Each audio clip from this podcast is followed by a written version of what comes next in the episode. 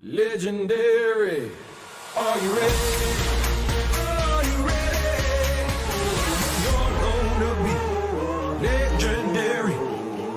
Fala rapaziada, tudo bem? Boa noite. Começando mais um Pod Invest aqui. Hoje eu tô sozinho, o Paulinho infelizmente não, pode, não vai poder participar, ele tá na nossa nosso escritório do Rio de Janeiro. E, pô, mandou um super beijo para nossa convidada, mandou um super beijo para vocês também. Infelizmente, ele não estará participando hoje, mas a gente vai alternando, né? Eu vou faltando, ele vai faltando, mas o Podvest está sempre de pé. Então, hoje, convidada muito especial, doutora Priscila. Fernanda. Desculpa, amiga da doutora Priscila. Desculpa. amiga da doutora Priscila. Doutora Fernanda. Gente, olha, eu já comecei vacilando. Já. Ah, não tem problema. Doutora Fernanda. É, meu, muito legal. A doutora Fernanda está aqui com a gente. Ela é especialista em Visto americano. visto americano, guia consular. Essa manja tudo. Acho que é um negócio que todo mundo, cara, tem uma mega é, vontade de saber, aprender. Acho que todo mundo tem aquela história triste, né? Ah, eu fui no consulado, a menina da frente tinha tudo, foi negado, né? Aquele negócio louco. É, entender um pouquinho também como funcionam as finanças de viagem. como é- e, e, assim, eu, eu, eu, eu achei muito legal. É, a minha doutora Priscila também, que a gente escutava na cabeça, que veio aqui no Pod, então ela ficou super legal, ficou super animada de participar e a gente fica mais animado ainda de ter uma profissional do seu calibre aqui. Fernanda, como é que você tá, doutora? Obrigado, Caio. É um prazer estar aqui com vocês. Eu tô transbordando de informação. Eu queria muito estar aqui realmente para falar com o público de vocês, para explicar o que está acontecendo no cenário do visto americano. Eles ficaram um ano e meio parados, o bicho está pegando. Então é muito importante que a gente fale disso, é muito importante que a gente fale dos prazos, do aumento de vistos negados. Eu quero dar muitas dicas e orientar o público que está assistindo. Pô, que legal. Tenho certeza que assim, o pessoal de casa vai ficar muito animado em ouvir tudo isso. Eu acho que assim, é, é, hoje em dia, viagem é um negócio mega democrático, né? É, é, e logicamente também com redes sociais, mas todo mundo quer ter um lugar instagramável, um lugar bonito, conhecer de lugar novo. É, popularizou muito, né? Brasil a parte de viagem mesmo. A gente não tinha essa, essa, essa, essa cultura de viajar para fora. Né? Vou falar que acho que nos últimos 10 anos cresceu exponencial. É, 20, acho 20 que. anos. 20, 20, mais ou anos, menos que 20. Eu lembro é. que, pô, meu avô viajava e era, iria de terno e gravata, assim, o negócio, É. meu, era um acontecimento, né, cara? E hoje em dia é uma coisa que, pô, assim, é- faz parte do dia a dia das pessoas e o mundo globalizado puxa muito isso. E, assim, é, é o medo de todo mundo ter o visto negado, ter, não, não poder realizar esse sonho. Então, conta, você tá transbordando de informação, eu quero ver tudo. É, exatamente. É, eles, eles ficaram um ano e meio parados. Então, assim, é, eles não só está muito difícil para tirar visto, eles estão negando muita gente, como a fila de espera está muito grande. E, e, assim, eu tava brincando com o pessoal o seguinte: o brasileiro, ele, ele é programado, tá? Isso é, tá incumbido na gente de gostar dos Estados Unidos. A gente quer ver os Estados Unidos, a gente quer ir para Nova York, a gente quer ir para Miami. Nós temos Disney. praias. Quero pra Disney, quero Orlando, Mickey. Disney. Exatamente. Porra, É, tá. A comparação de. É eu verdade. Quero, quero ver o Mickey, gente, caramba. Não temos uma Disney aqui, mas tem, temos praias lindíssimas, tanto quanto Miami, temos lugares é, agitados, São Paulo, tanto quanto Excelente, Nova York. Não, Mas, gastronomia, e- mas, mas não, não é a exatamente. mesma coisa. Tá progra- É você- estamos você programados, Você assiste estamos o filme, você quer estar naquele lugar, você quer estar no Exatamente, Central Park, exatamente. esqueceram de mim, gente do céu. Exatamente. Então, se você está se perguntando em casa por que, que eu quero ir tanto ir para lá, você é programado para isso. Você assiste os, os- desde os desenhos dos seus principais personagens e todos os super-heróis, até é, os filmes, as séries, as músicas, tudo que você levam a gente para aquele lugar. gente. Eu tô parecendo uma bichona aqui, né? Tá difícil, mas... mas vamos lá. Tudo levam a gente para aquele lugar, exatamente. Então, nós estamos programados para gostar de lá. Bem, doutora, assim, primeiro, é, a gente já deve ter assistido os pods, assistiu é, alguns aí, a gente, a gente tá conversando sobre isso. Pra começar, eu queria, a, a gente sempre deixa um espaço pra gente entender a vida do nosso convidado aqui. Como é que você começou nisso? Porque acho que, né, quando criança, a pessoa quer ser astronauta, né, jogador de futebol, ninguém vira e fala, você, meu cara, meu, especialista em visto, Isso, né? Quero- quero aquele negócio. Então, é. e a gente sabe que depois, pô, meu, cara, assim, é, quanto é, mais especializado e mais, é, é, é, assim, melhor você é na sua área, meu, as chances de sucesso são gigantes e a gente sabe que você tem sucesso aí na sua área, você é, é referência nessa área. Conta pra gente, como é que você chegou até aqui? Então, meu caminho teve várias curvas. Eu não nasci e cresci falando eu quero ser guia consular, especialista em visto americano. O que aconteceu? É, minha mãe separou do meu pai, eu era muito nova, e o meu pai foi morar nos Estados Unidos. Então ali já cresceu aquela necessidade. Ah, eu quero conhecer, é um lugar diferente, eu quero viver, eu quero ir lá, enfim. Então ele me deu essa herança.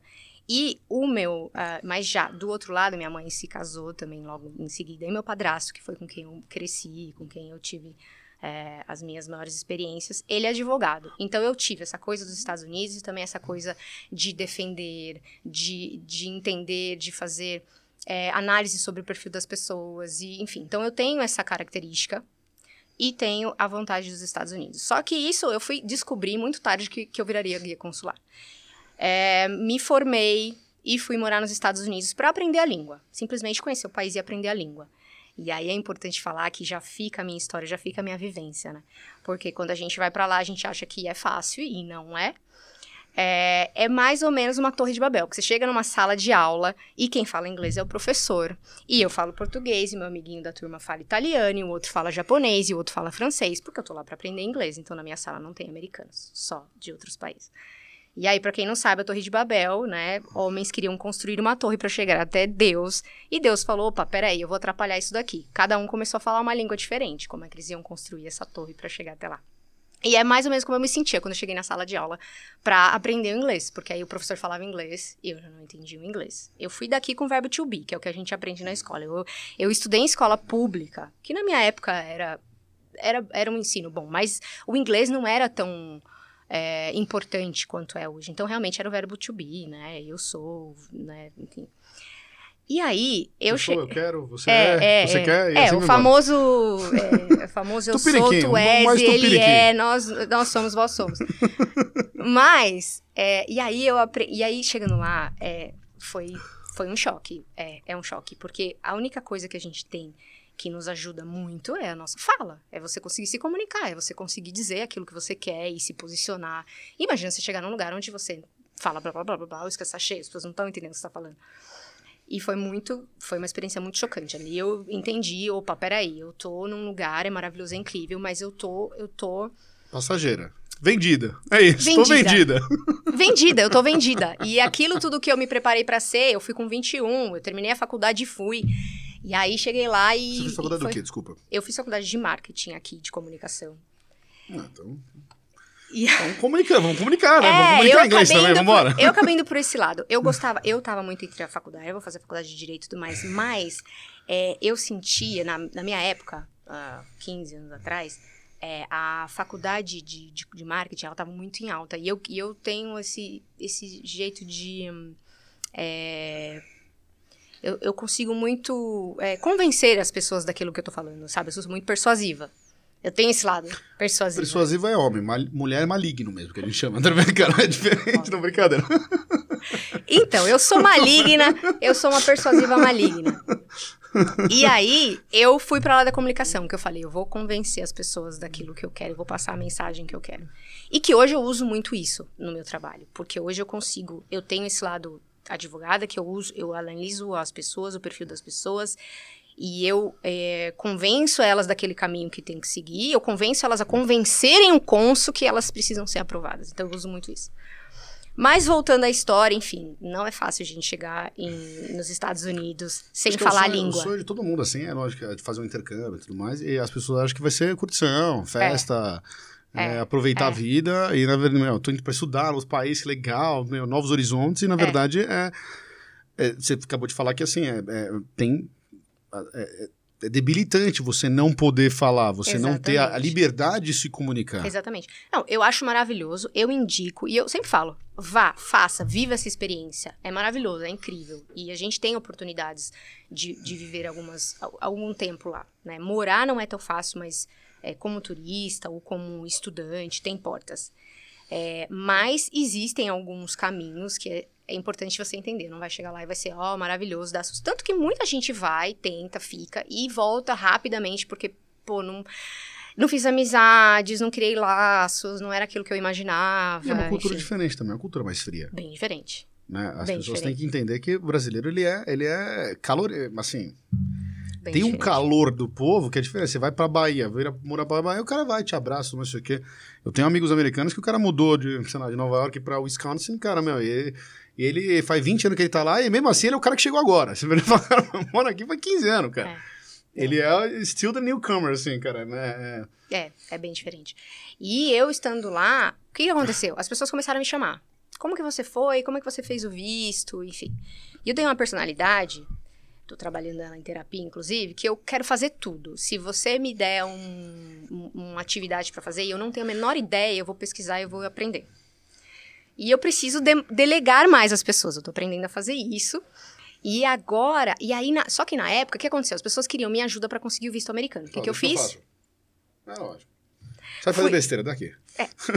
E aí eu fui falar, ah, vou fuçar, vou entender. E aí eu fui, fucei e vi todas as, as- Claro que, né? A gente tá falando de 14 anos atrás. é, eram outras leis, eram outras facilidades, era diferente. A gente tem divisores de águas entre Obama, governo Obama maravilhoso, Donald Trump que veio e ah, fechou o cerco, e pandemia, que aí foi realmente assim a gota d'água, porque brasileiros começaram a migrar para lá, numa escala cinco vezes maior do que eram antes. E, então, pra você ter uma ideia, o ano passado eles deportaram assim, em torno de 47 mil brasileiros que estavam ilegais lá. Caramba. Então, é. É um Então, número o número pós-pandemia que nós temos, tá? O Biden, ele é um pouquinho mais generoso, mas ele não quer também. Ele tá ali tentando convencer aqueles que gostam da imigração e aqueles que não gostam de imigração. Então, ele fica ali no meio termo. Ele não tá facilitando quanto a gente achou que seria, né? Que seria aquele Obama, maravilhoso, real, veio o Trump, fechou tudo, e aí vem o Biden e aí ele tá segurando o meio termo. Então, assim, aumentou, caiu em 40% o índice de vistos negados. É o maior dos últimos 20 anos. Eles estão negando muita gente. Se a gente fizer uma conta básica aqui, assim, por exemplo, eles atendem. é, hoje um pouco menos, porque eles estão ainda um pouco com a restrição de pandemia, mas eles atendiam antes da pandemia. é, mil pessoas por dia em cada consulado. Aqui no Brasil, nós temos cinco consulados. Anotem aí. Brasília, Porto Alegre, Recife, Rio de Janeiro e São Paulo. São 5 cinco. pessoas por dia. Cinco pessoas por dia. Então pensa aí o tanto de gente que, são, que é negada nesse meio de tempo por dia. Todo mundo querendo curtir um pouquinho do American Dream, assim. E é muito louco, porque assim, é, e aí é, uma- é um outro assunto muito importante que eu preciso falar, que eu falei, eu preciso, as pessoas precisam saber. A fila de espera. O que tá acontecendo? Porque eles ficaram um ano e meio parados. Pensa, 5 mil pessoas por dia, um ano e meio parados. Quanto de processos não estão atrasados? Quantas pessoas não estão com processo atrasados? Enfim, ó, eu trouxe até aqui para mostrar, porque a cada hora, a cada segundo, essa é, é, a, é a data que eu peguei hoje de manhã. Não é mais a mesma agora, nesse momento, com certeza. Mas assim, ó, Brasília tá em junho de 2023 o agendamento mais próximo. Então, se você é de Brasília, você só vai conseguir agendar em junho de 2023 a sua entrevista para o visto americano. Rio de Janeiro, junho de 2023. São Paulo, julho. Mais de um ano de espera. Recife, março, um pouquinho antes, mas também praticamente um ano. E Porto Alegre, junho de 2023. Essa aqui é a agenda hoje, que eu tirei hoje de manhã. Agora, provavelmente, já tá um pouquinho tem, mais pra Não frente. abre novas janelas? Tá, então, isso é importante falar. é, é, mas olha, gente, não levem isso como uma, uma opção. Não venham me procurar falando, eu quero pra amanhã. Não é comum. Não tem um padrão, tá? O que tá acontecendo pós-pandemia, não tem um padrão. Então, não tem. As pessoas às vezes chegam pra mim e falam assim, mas é comum, mas acontece, mas vai dar certo. Mas eu falo, gente, eu tô trabalhando num, num cenário desconhecido, pós-pandemia. Isso não existia. Antes da pandemia, era uma semana, no máximo um mês para conseguir agendar. Agora tá um ano e meio. Então vamos lá para sua pergunta. O que, que acontece? É, às vezes, os consulados, e o que eu sinto, que eu venho percebendo desde que iniciou, Brasília, Porto Alegre e Recife, de vez em quando eles abrem uma vaguinha ali aleatória. E, às vezes, uma pessoa que estava com um agendamento marcado Deixa eu- muda esse agendamento para o outro, então essa vaga abre. Mas o que acontece? Como é que você consegue encaixar? Tem que ficar olhando no sistema. Então, se você está precisando rapidamente, já fez todo o processo, já pagou a taxa, tá lá tentando uma vaga, qual é o conselho? Ficar olhando insistentemente o, o sistema. Porém, entretanto, o que, que eles fizeram agora? Eles também estão, eles estão, eles entenderam que isso está acontecendo, tá sobrecarregando o site deles, eles estão travando o agendamento da pessoa. Então, você, se a pessoa fica lá, clicando, clicando, daqui a pouco, no mesmo dia, eles bloqueiam. A pessoa fica 24 horas sem conseguir mexer no agendamento dela. Bloqueio IP. Eles bloqueiam. Fica lá e, e- enfim. Então, Eu tenho. A minha equipe, eu tenho hoje gente só especializada pra isso. Equipe Por quê? Rotativo. Brasileiro tem mania de chegar na última hora e falar pra mim: olha, minha viagem daqui dois meses. Aí eu tenho que fazer milagre. Ficar lá e fica a minha equipe lá. Mas a gente entendeu agora que eles estão travando, então a gente tem, ó, vamos olhar um pouco de manhã, vamos olhar um pouco da tarde. E não me venham pedindo pra achar vaga logo. Não é essa, não é essa a ideia. A ideia é vocês entenderem, programarem a viagem pro ano que vem e já começarem a se programar agora pra agendar. Então, no final do ano que vem, faça sua Eu viagem. tava querendo ir pra Disney semana que vem, achei que ia resolver meu problema.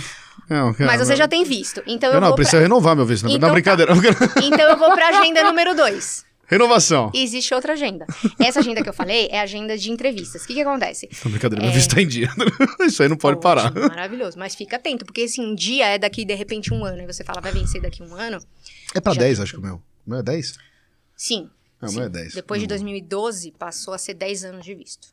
É pra 10 Então, o e que que é- tá acontecendo? Agora, essa leva 2022, muita gente que tirou antes o visto, já tá, o visto já tá vencendo. E quem tirou em 2022, que passou a ser 10 anos, tá vencendo agora em 2020, em 2012. Então, agora Acho tá que eu renovei o meu em devendo. 2026. Eu tô, eu tô tranquilo Tá ainda. dentro. Eu tô... Tá ótimo. 2016, quer dizer, 26 não, 2016. Então só 2026, mas eu vou ligar, né? Vou falar. Tá ótimo. Não, fique atento, porque se seguir essa linha, um ano, um ano antes você tem que Um entrar em antes é o- contato. Eu espero que não. Assim, de vez em quando eles. ah, politicamente falando, é, é, é, eu olho assim, tem du- eu, eu olho do cenário econômico. Os Estados Unidos, ele é- a receita de alguns estados, ela é praticamente formada por turismo. Turismo. né? Você pega mesmo a Flórida, ela é muito forte no turismo. Entre Orlando e Miami, é, e vai, eu vou falar que é uma grande parte de brasileiros. Se pegar a Costa Oeste, vai ter muito asiático, tudo mais isso aqui, cara. A Costa Leste, tá, meu, é, é, Nova York ali, é, vai, Chicago, Companhia Militar, você vai pegar muito ali a parte de, de, de, de Europa, brasileiros também, mas muito europeu. Mas eu acho que Flórida, vai, parte sul mais. ali, é, né, sudeste Flórida ali. e Califórnia. Califórnia tem muito brasileiro também. Califórnia, é, não, forte, verdade. É, e, e como é que funciona isso? Negando o visto, o cara tá negando a receita. E dane-se. É, Pós-pandemia, meu. Pra ele, sim. Por quê? É, assim, a maioria dessas pessoas que estão indo, que estão pedindo visto, eles não querem só turismo. Tem muita gente indo pra morar. Tem muita gente que perdeu tudo na pandemia. Tem muita gente que... E eles entenderam essa estatística. O índice de brasileiros ultrapassando a fronteira México-Estados Unidos aumentou numa escala, assim, cinco vezes mais. Nós somos agora o, o, o pior pesadelo deles. Então, eles estão olhando pra gente assim, ó. A gente tá pior que o mexicano, então, agora. Por aí, é. Tipo ali, segundo lugar. A gente não perde deles porque, né? Não, ali é ali é- muito. ali é hora, verão. é, tipo, tá ali. Mas eles estão com sangue nos olhos em cima da gente. Então, pra eles, assim, tá. O que vale a gente aceitar achando que é um turismo, mas o cara vai vir, vai morar, eles não Mas, querem. mesmo com o dólar a 5, porque é, é difícil você quebrar seu patrimônio por 5, né? Vamos lá, pô, vendi, meu, meu- perdi tudo, minha empresa fechou, vou tentar a sorte nos Estados Unidos. Tem um primo lá, um amigo, alguma coisa.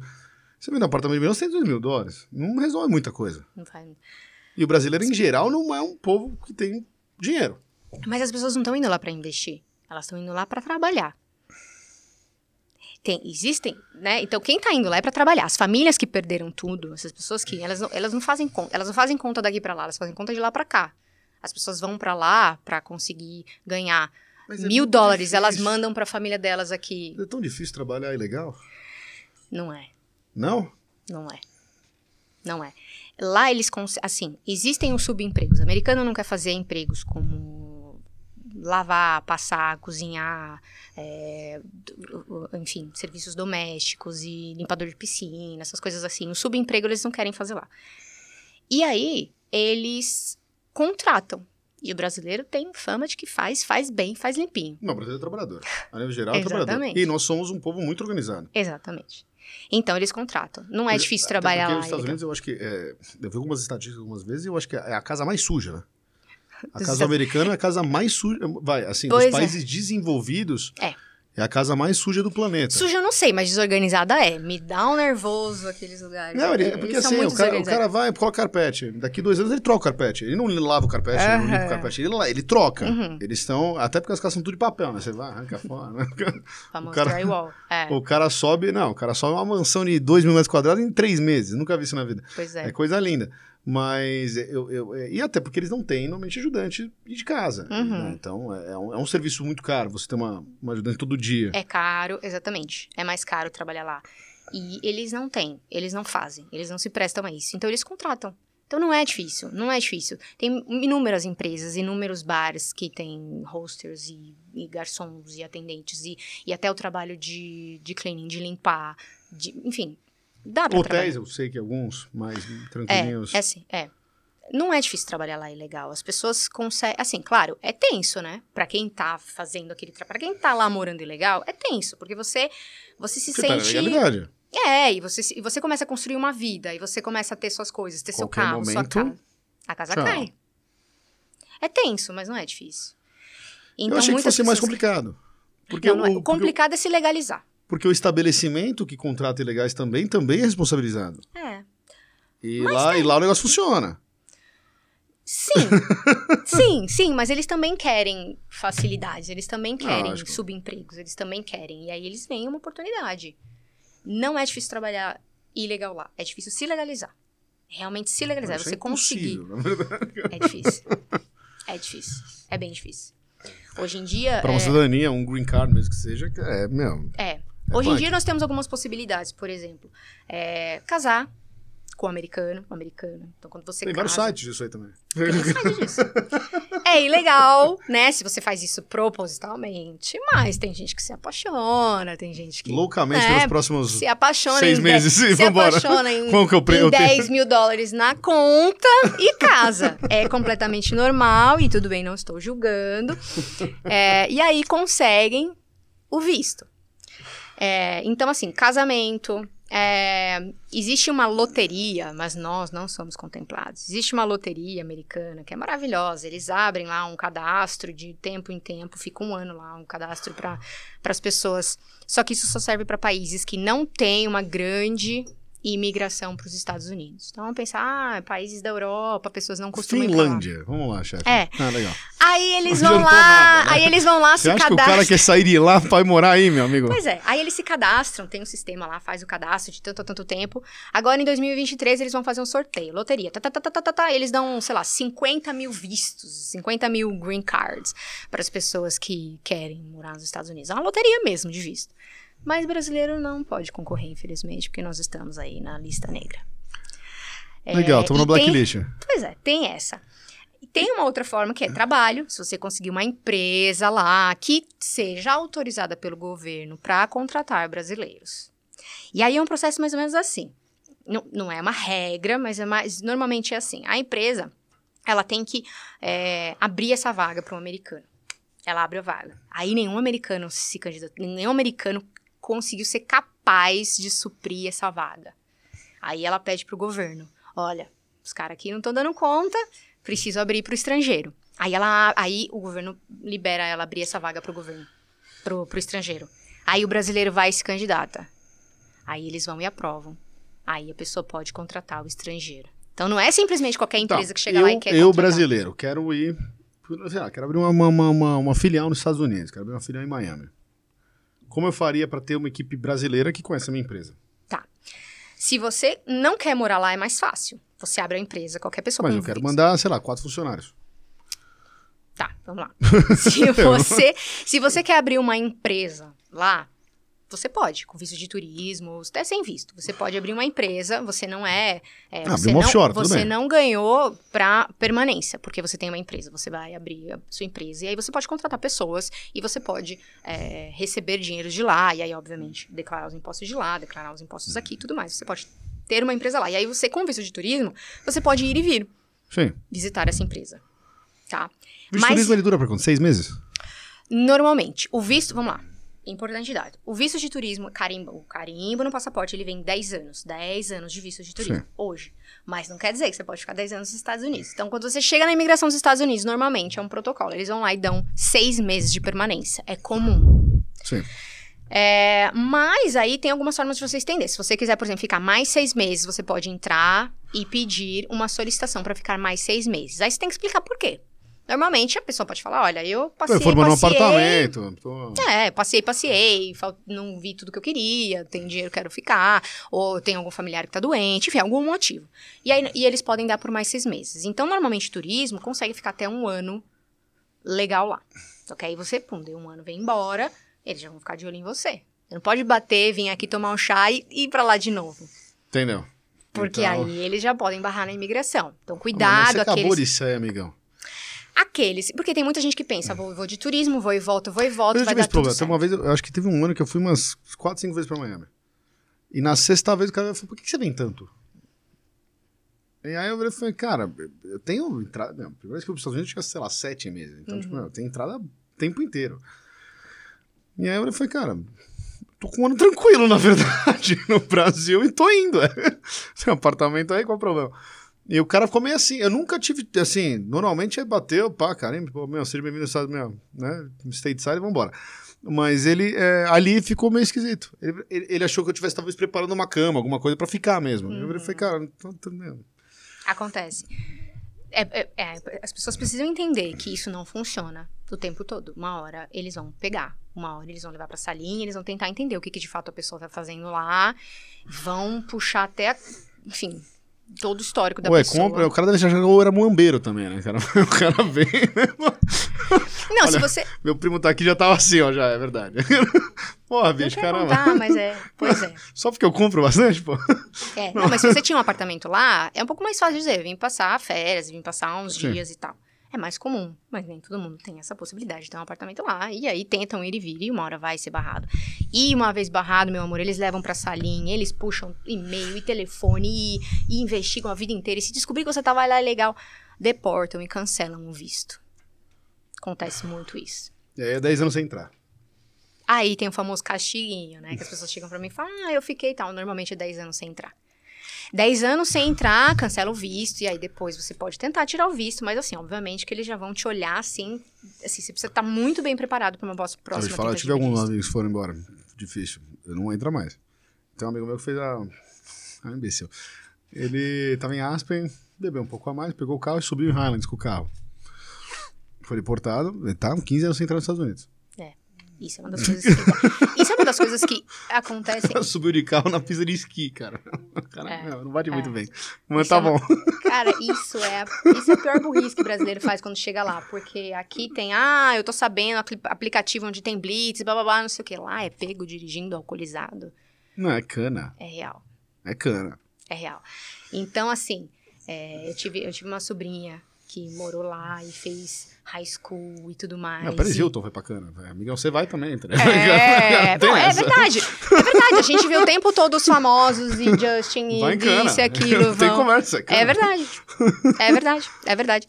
Então, Uma das coisas você que brasileiro que certo. tá, meu, ó, mó trampo, vai lá, tira o vídeo. Por favor, não faça merda. Vai de Uber. Aliás, o Uber veio de lá. Antes daqui, eu achava bizarro. Eu falava, como é que vocês entram no carro de um desconhecido? Não é nem táxi, vocês não sabem nem quem é.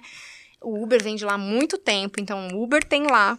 É Então, andem de Uber, não bebam e saiam com o carro, porque lá o bicho pega. Não tem um dinheirinho na mãozinha do, do, do- policial. Tem, até tem. Você vai Não vai, cana duas, Duas vezes. vezes. Você pode até colocar, Exatamente. deixar cair 200 dólares ali, ver o que acontece. né? Exatamente. Você não- exato. Ele, ele vai ficar muito feliz de devolver no seu bolso quando estiver algemado. tá?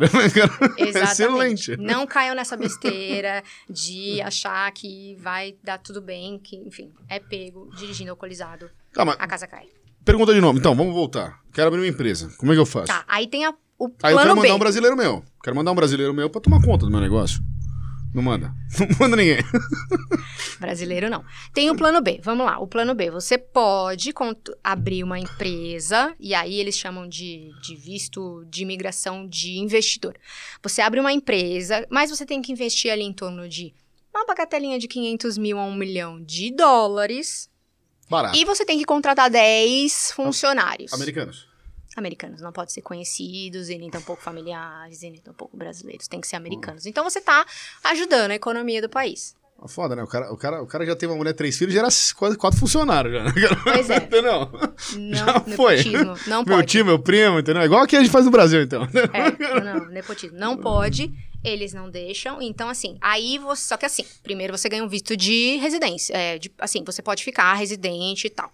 Aí eles ficam analisando a sua empresa, você ganha de um ano, aí eles vão olhar de novo depois daqui um ano como é que tá a sua empresa, como é que tá funcionando isso.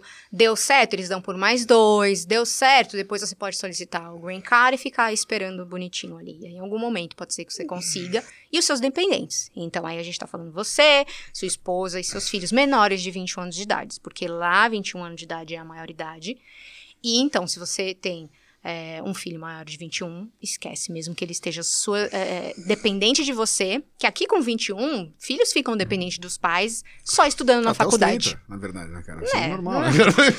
É. Homens principalmente, então agora eu vou falar de homens. De mulheres eu vou falar de lá, homens, tá? Então agora Tem um monte vai... de marmanjo na casa da mãe, porque lá tem comida, roupa lavada, entendeu? Pô?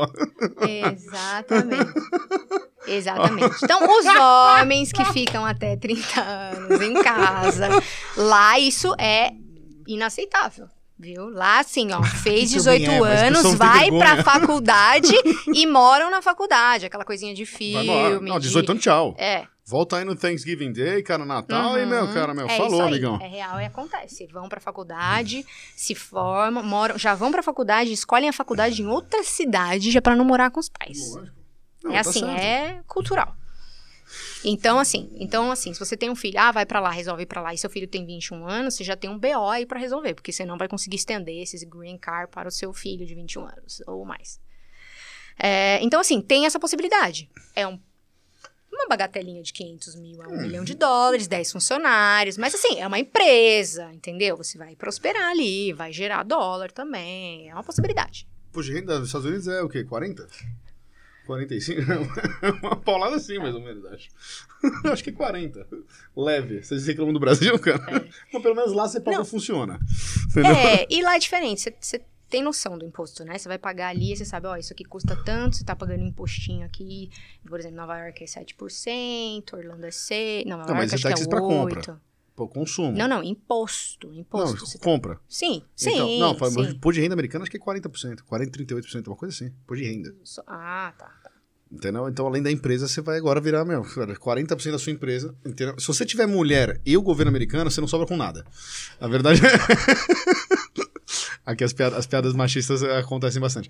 É, é de leve só, tá? Pode me detonar na internet, eu não ligo. É, ó. Brincadeira.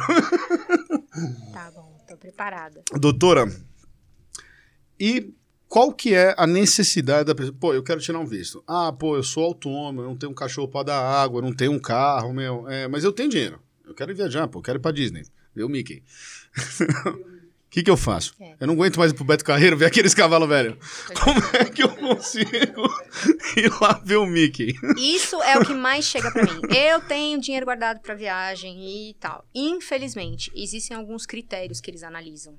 Tá? Pós-pandemia mudou bastante, eles estão analisando tudo. Assim. Existe um formulário, que é o famoso DS 160, que você tem que colocar lá propósito da viagem, o que você faz, quanto você ganha, o que você já fez, né? Trabalhos anteriores, é, a sua formação, a sua escolaridade, se você já fez viagem para os Estados Unidos. Então, são pontos que eles analisam. Tá? Só dinheiro guardado não resolve, infelizmente. Até porque é o seguinte, Caio. O visto é válido por 10 anos. Se você tem um dinheiro para uma viagem, você não é um potencial turista. Sim. Você tem dinheiro para uma viagem. Eles querem quem é potencial turista, quem vai viajar, igual você é, todas as cada Viagem, feriado para ir para visitar o apartamento lá. Então, eles não têm, eles não têm interesse nessa pessoa que vai uma vez gastar uma. Porque essas pessoas na cabeça deles são aquelas que vão na primeira oportunidade ficar lá ilegais com esse visto. Entendo. Então, assim, é, E como é que ele checa essa informação? Se eu chegar lá e falar, pô, eu sou meu, cara, pós-doc, cara, pela USP, e é isso aí. Tudo bem, eu sei que é- é- no formulário negar é, é crime, né? Se você, É. se você mentir no formulário. Se você colocar alguma informação e levar documentos falsificados, é um BO. Você pode sair de lá, eles levarem para uma salinha e se tiver algum documento falsificado que eles identificam, você sai de lá preso. Acontece.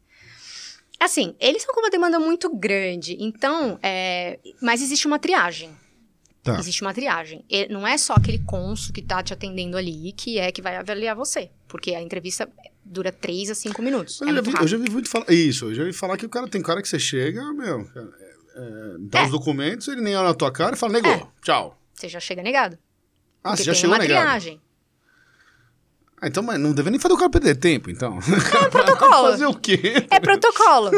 Olha, realmente É neguei, ó, protocolo. eu tava certo, hein? É protocolo. Pois é, é- enfim. As, perguntas, as pessoas chegam pra mim falando assim, "Eh, mas nem me pediram nada. Normalmente, eles não pedem nada. É muito raro eles pegarem e pedirem pra passar documentinho lá por debaixo da porta e olharem. Até porque eles têm dificuldade de entender o papel brasileiro, aquilo que é real e não é. Mas podem pedir. Então, assim, na dúvida, leva tudo, faz aquela Ah, pastinha, mas- pá, pá, pá, pá.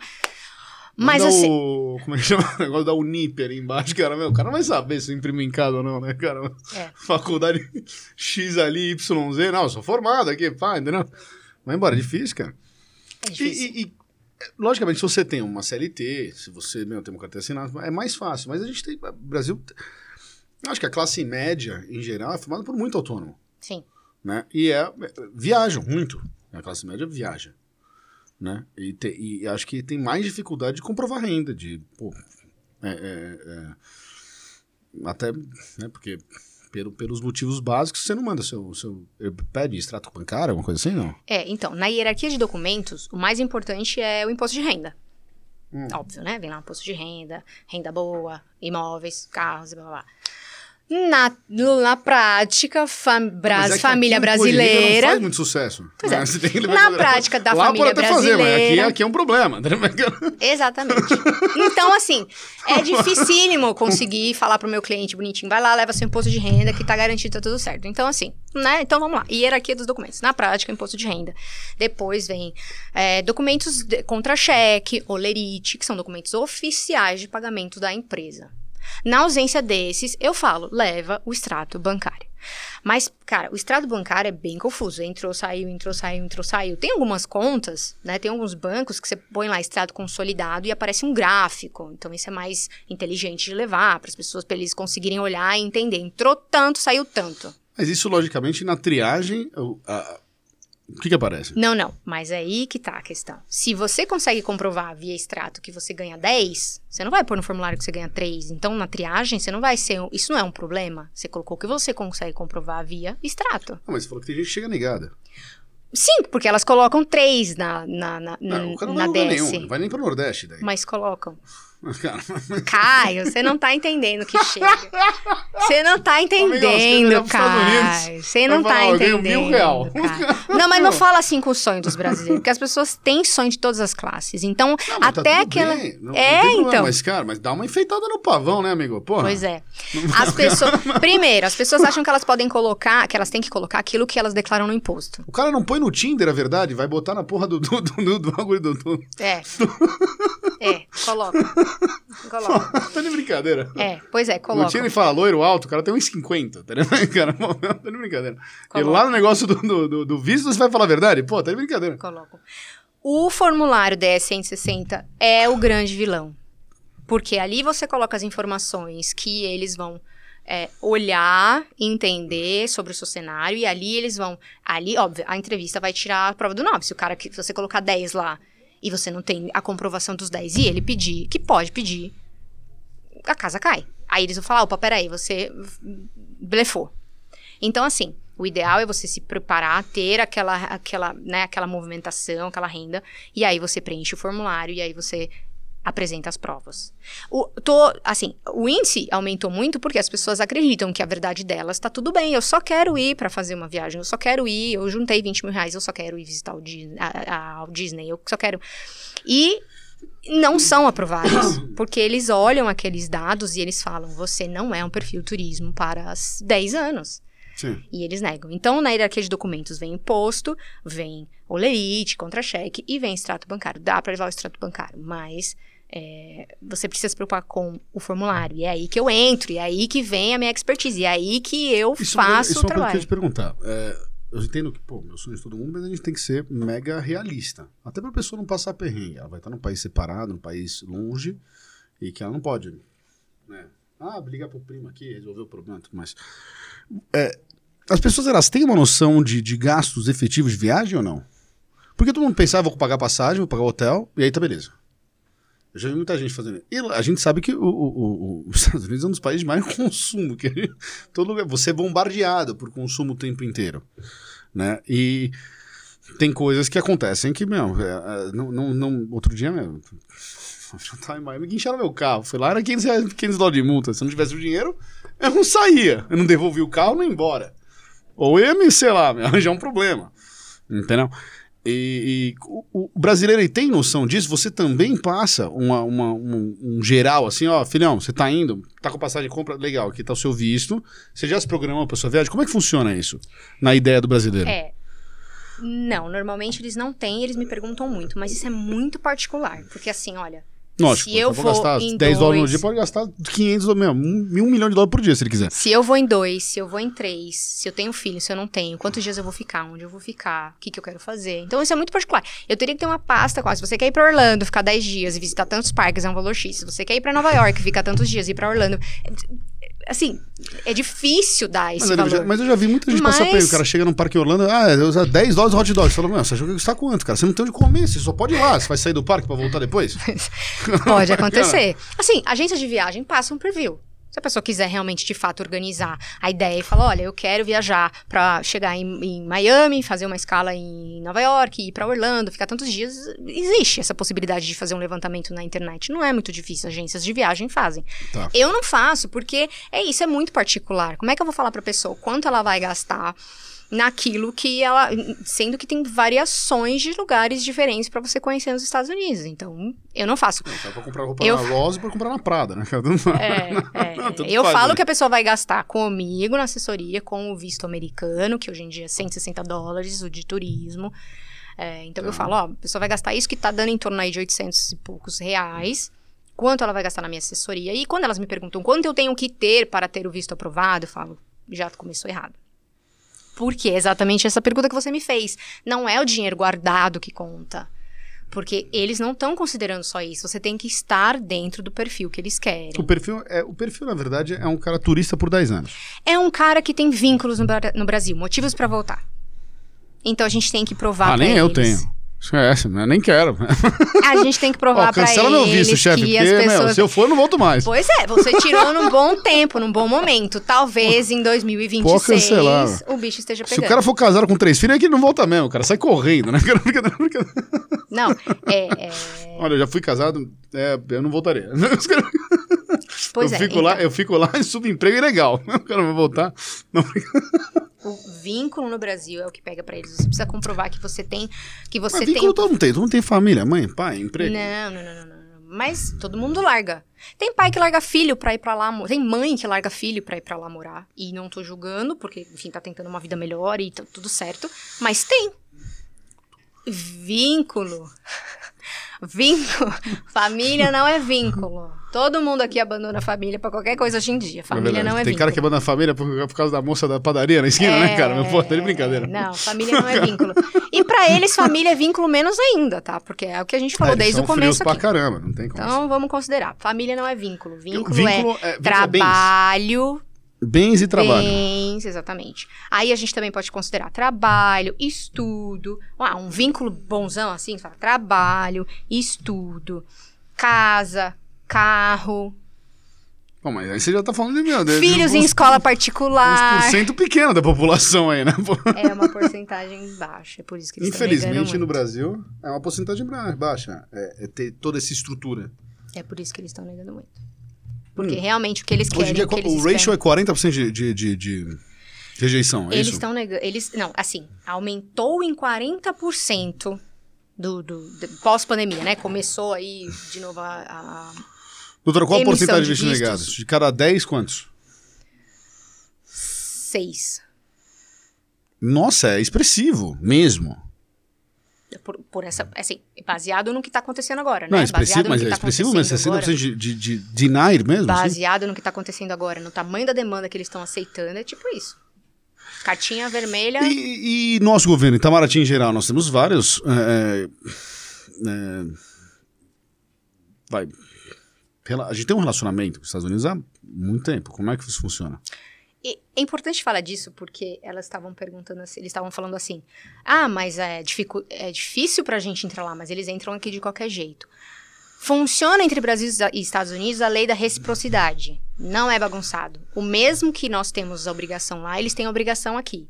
Então, o americano precisa de visto para entrar nos Estados Unidos. O americano tem uma permanência X para ficar no Brasil. O americano tem que fazer isso, aquilo. É a lei da reciprocidade.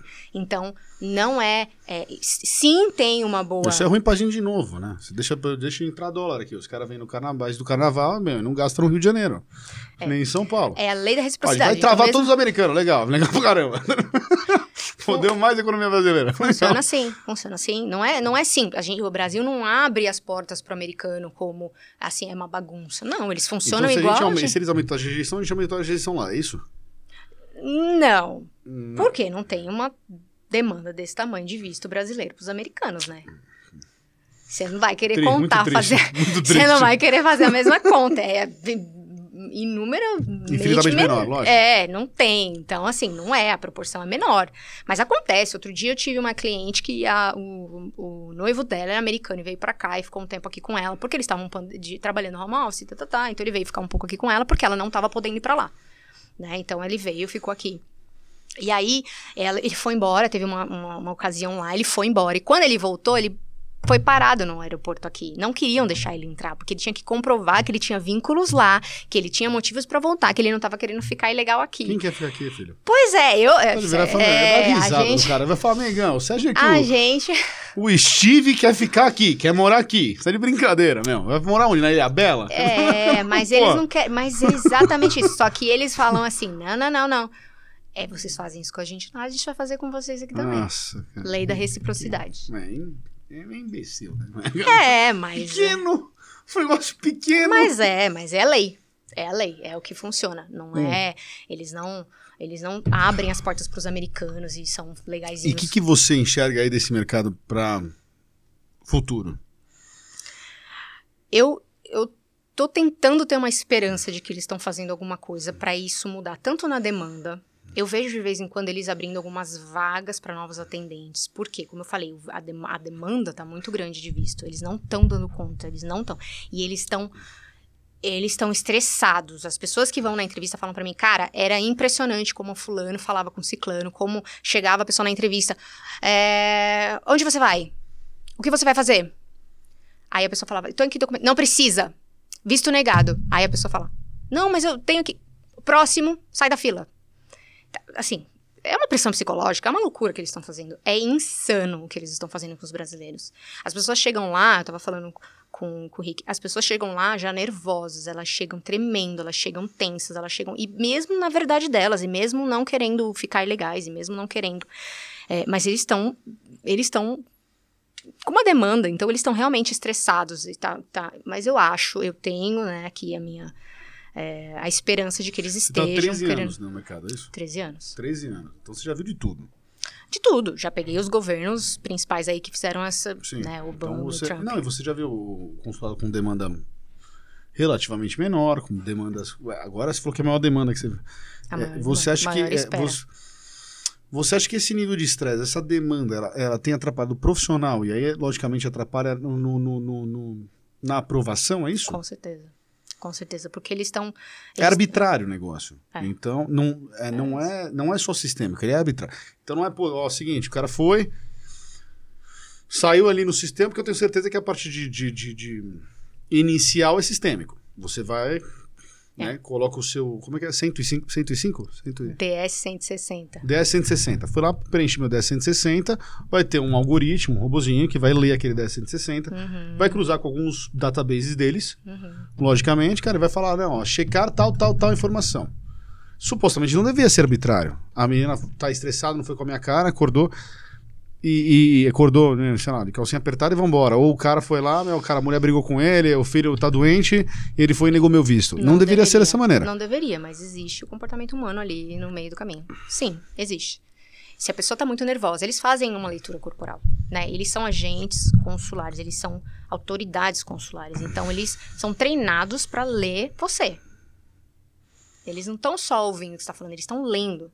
Seu corpo, a sua expressão, o seu olhar. Eles estão te lendo. Então, se você chega muito nervoso, se você tá tremendo muito, se você é, gagueja, enfim, isso conta pra eles. Eles entendem que você pode estar Não, mas o cara que blefando. comprou um pacote de viagem num super momento, que daqui quatro meses ele vai viajar, ele vai estar tremendo mesmo, pô. Às vezes é a oportunidade da vida do cara. É. Foi lá, pô, meu, abri lá, pô, sei lá, decolar, meu, cara, é legal pra caramba. Pô, vou, vai e volta de Nova York, da vida. Vou sete dias em conhecer. dois mil reais. Ele fala, mas É. agora, cara. Então, aí a gente sabe que as companhias de viagem, elas têm oportunidades também. São pessoas que também trabalham no time frame, né, cara, meu. É. O cara é, abre-se X passagens para X pacotes, meu, o cara coloca, meu, que- naquele preço e ele, coloca no mercado. Aí a pessoa, às vezes, que nem tava pensando em, em sair do país, alguma coisa, teve uma oportunidade de ir, pô. É. Mas aí, por isso, eu não aconselho, e o próprio consulado lá também fala lá em várias, em caps lock, que não aconselham comprar passagens antes de tentar o visto. Isso não vai favorecer, ah, eu tenho passagem. Claro, se tem, leva o comprovante de ida e de volta.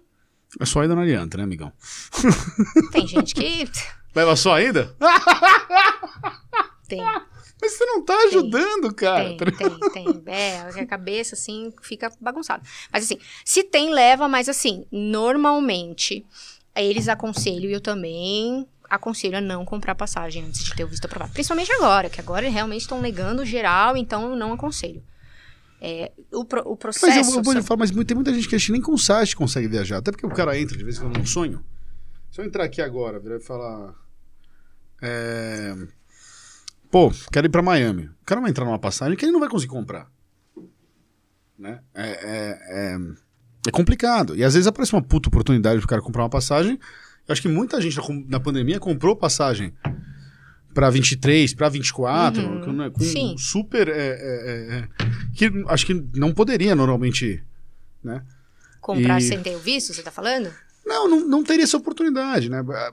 As, Ah, companhias, tá. as companhias de viagem fizeram, é, companhias de viagem, companhias aéreas fizeram uma, um super promoções durante a pandemia porque precisavam da receita entrando. Uhum, E, ah, tudo bem, você pode comprar agora para viajar em 23, em 24, em 25. uhum. Né, eu vi algumas, é, assim, re- realmente excelentes. Acho que dá oportunidade para um monte de gente viajar, mas o cara não- nunca pensou que ele poderia ir, foi lá e comprou e agora tá com problema de fazer o visto. Mas aí, assim, o que, que a gente tem que fazer a pessoa entender? Quais são os critérios, o que, que é importante, o que, que eles analisam e a pessoa se preparar para isso. Então, é praticamente um vestibular. Eu falo para você, quer fazer? Você quer passar? Se prepara para ele. Você quer passar? Tenha isso, tenha esses vínculos, tenha essas, essa receita, tenha essa situação, tenha essas questões. E aí, a sua chance é maior. Então, assim, não é que não, não é que é impossível. Dá para as pessoas que têm, que não têm é, tantos vínculos e tanta renda, consigam, mas elas precisam se preparar para aquilo. Entendo. No processo que você falou, ah, tem a DS 160, são é, para quem está assistindo e é leigo nisso e quer fazer. São duas etapas. Tem a DS 160, que é onde você vai e coloca todas as informações da sua vida, eles realmente perguntam tudo. E tem o- o- a página onde você faz o cadastro no sistema e aí ali você paga o boleto da taxa e ali você faz o agendamento. Então tem duas coisas diferentes. Esse aqui é onde o bicho tá pegando, porque é onde a pessoa tem que pagar a taxa e ficar monitorando e tentar a vaga, e tentar o encaixe e tudo mais.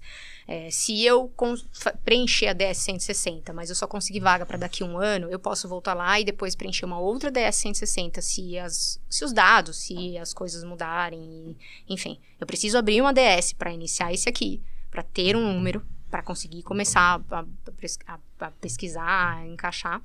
Mas eu posso futuramente fazer uma nova DS com as informações. Então eu posso me preparar no meio do caminho para chegar aqui e no dia da entrevista eu ter uma DS altura. Não, eu, eu fiz uma conta básica agora, só para por desencargo.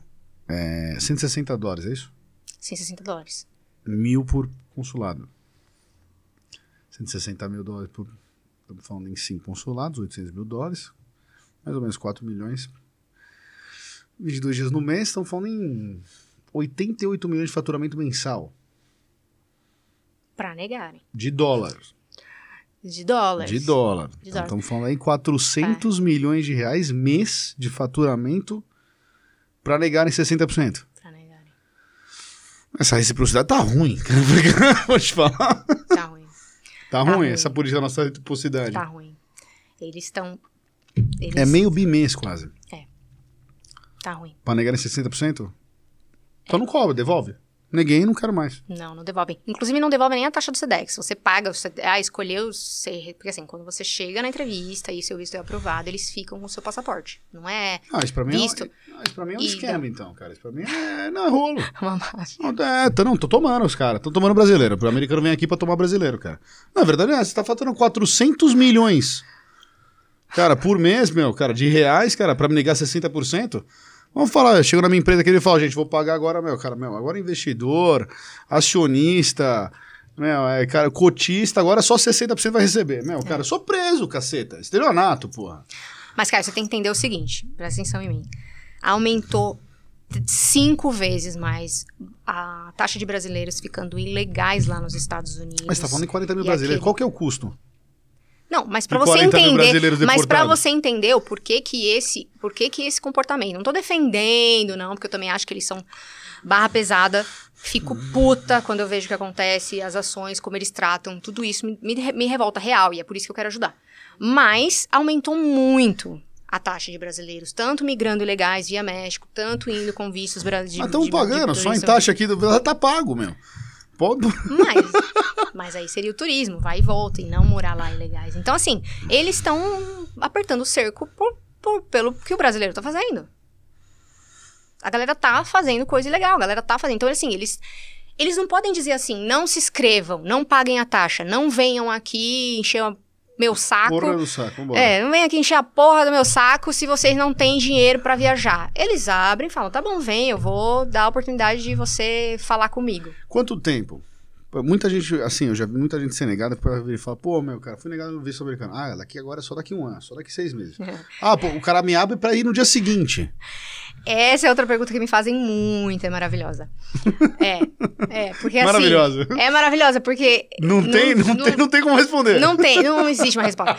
Eu, eu, Fernanda, falo o seguinte: tente novamente quando algo mudar. Bater na mesma tecla de novo não funciona muito bem. Porém, entretanto, olha só, Caio, que loucura.